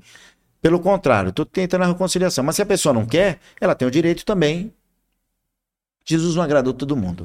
Se a gente pensar que o ódio é algema É. e o amor é É a libertação, a gente sim, agiria diferente, né? agiria diferente. Mas, mas a gente já sabe, aqui a gente não aceita. É difícil aceitar. Então toda ideia nova forçosamente encontra oposição e não há uma que venceu sem lutas. O próprio camarada, que eu não vou lembrar o nome, mas ele foi muito importante para nossa vida. Quando ele falou que não era o universo que girava em torno da Terra, mas a Terra que fazia parte de alguma coisa que girava em torno do Sol, ele teve que renunciar e passar por mentiroso e foi preso. Não foi Jordano, Foi. Jordano Bruno que, que queimaram ele? Não, Galileu, Gal- Galileu Galilei. Ah. Galileu Galilei. Ele quando falou que a Terra era redonda Sim, e que não não, era era o centro do centro do universo. universo, ele teve que para ficar vivo, Sim. ele teve que renunciar à ideia Ah, tá. e só séculos depois é que reconheceram e entenderam e aceitaram. Então toda ideia nova tem uma luta e quanto mais ela for verdadeira, mais resistência ela vai ter porque aqueles que estão convivendo com a mentira vão se aproveitar disso. Perfeito. Jesus vinha proclamar uma doutrina que iria acabar com tudo, com os abusos, isso já na época dele, né? E a pedra angular de Jesus é sempre a caridade, a fraternidade, o amor ao próximo. Se houver alguns exageros, e existe. Olha, quando nós fazemos a oração dominical, olha a frase que nós falamos: que seja feita a vossa vontade, assim na terra como nos céus. Que seja feita a vossa vontade, a vontade de Deus, no plano material como no plano espiritual. Então significa que até no plano espiritual a coisa não está tão bem resolvida. Porque Sim. nós imaginamos a espiritualidade como nós aqui no térreo e a espiritualidade no primeiro andar, mas não é assim que funciona. Nós estamos no térreo, o mundo material é no térreo. Mas a espiritualidade tem o primeiro andar, tem o segundo, tem o terceiro, tem o quarto, tem o quinto, tem o sexto. Os que estão lá no sexto, eles percorrem toda a escala. Eles podem até vir no térreo. Mas nós não conseguimos do térreo chegar no primeiro e do primeiro para o segundo. Nós não temos o passe livre, nós não temos Perfeito. cartão, cartão black para isso. Não, é, é interessante que a gente vê isso no nosso lar, né? Que o André Luiz está na colônia, no nosso lar, e a mãe dele tá numa colônia acima, né? Mas, ó, é, vamos. Tá dando horário, né? Ah, vamos, tá. vamos, vamos, vamos concluindo. Eu só queria só fazer uma pergunta. Claro, fica Aí a vontade. gente só responde essa pergunta que a gente prometeu no início, né? Porque a gente sabe que você tem o, o caminho de volta Sim, também. sim, agradeço. Ó, a Kátia disse assim, ó. Quando alguém tira. Essa é a primeira? Essa, né? Quando alguém tira a vida de uma pessoa, como a pessoa fica no plano espiritual? Hum. Então, nenhuma resposta dentro da doutrina espírita ela vai ser absolutamente a verdade. E a exata. É, a exata. Porque se nós formos analisar, é, no Velho Testamento, entre os dez mandamentos, tem não matarás. Isso serve tanto para terceiros quanto a si mesmo. Né? Mas a pergunta dela não é isso. A pergunta é ela como é que reage a outra pessoa. Eu, pelo que eu entendi, assim, aquela pessoa que foi assassinada, vamos dizer. É. Se ela é uma pessoa boa, a, a pessoa e ela foi perdoou, a vítima, né? Ela foi a vítima. Então, é preferível ser a vítima do que ser o assassino. Então, se ela sofreu e ela perdoa, ela está em plena paz. Se ela não perdoou, mas a família, através de gestos, de doação de órgãos e tudo mais, favoreceu alguém, isso pode favorecer o equilíbrio do espírito, no sentido de que ele viu que, mesmo no momento mais difícil, aquilo serviu para ser útil para alguém. Isso pode também abrandar seu coração. Mas se ele entende que foi uma injustiça e tudo mais, aí ele sofre um pouco porque ele sofre a revolta. E nenhuma revolta é muito boa, nem para quem parte como quem fica. E aí a prece tem um efeito avassalador. A prece no, no Evangelho, o último capítulo fala sobre prece, compensa dar uma olhadinha lá, e tem prece para os suicidas e tem prece para aqueles que desencarnaram. E a, a gente, se a gente soubesse, o plano espiritual fala, se nós soubéssemos o que uma prece faz para benefício de um outro, seja encarnados ou desencarnados, nós faríamos prece todo dia. Perfeito. Então, então a resposta não, não é absoluta né? Mas vai depender da aceitação de quem recebe, o grau da circunstância. Às vezes tem coisas que acontecem que a pessoa nem percebeu que desencarnou. É, tudo é muito relativo, vai depender da evolução, vai depender do passado espiritual. O que nós temos que ter em mente é o seguinte: as coisas que acontecem, que às vezes não tem explicação, a explicação existe. Deus é que sabe. E como nós sabemos que tudo que acontece não é para nos derrubar, Aquilo pode ser uma experiência para aquele companheiro e aquela experiência poderá ser mais ou menos proveitosa dependendo da aceitação, né? Então o amor sempre vai nos ajudar a resolver isso. O ódio, a vingança e achar que a humanidade está perdida e nos colocar sempre naquela condição que a gente não mereceria passar por isso, mesmo que a gente não mereça. Mas a misericórdia divina é possível abrandar os corações sempre sempre. Perfeito, excelente. A gente agradece né, a, a, sua participação, a gente agradece a cada um de vocês que comentaram, interagindo conosco. Lembrando que esse é o último podcast desse ano, tá? Então a gente vai ficar duas semanas sem ter né, os nossos episódios e retornamos no dia 3 de janeiro. Então a primeira quarta-feira de janeiro a gente já vai estar tá juntos é, novamente, tá? Então as próximas duas semanas a gente vai estar tá tendo só as publicações, os cortes nos nossos canais, vai estar tá seguindo, né? O Emerson vai dar sequência fazendo as edições, mas o episódio ao vivo a gente volta no dia 3 de janeiro, tá? E gratidão, Cláudio, mais uma vez. Eu que agradeço a oportunidade, espero não ter cansado vocês, ah. né? Espero que tenha sido uma boa oportunidade. Se essa palavra foi boa para você que está nos ouvindo, como para mim é, a gente tem mais é que agradecer a Deus e a Jesus, que foi ele que trouxe isso. E agora, com, a doutrina espírita, trazendo o que eu comentei, é tudo que nós vimos em relação à doutrina, né? Então, é a doutrina que nos consola o coração, né? Perfeito. Eu falando muita coisa, eu estou aprendendo junto. Tem coisa Sim. que eu preciso colocar isso também na minha vida. E é por isso que é uma doutrina maravilhosa. Recomendo a leitura do livro dos Espíritos e do Evangelho segundo o Espiritismo. Perfeito, excelente. Muita paz a todos. Paz a Até todos. a próxima semana, no dia 3 de janeiro. Obrigado.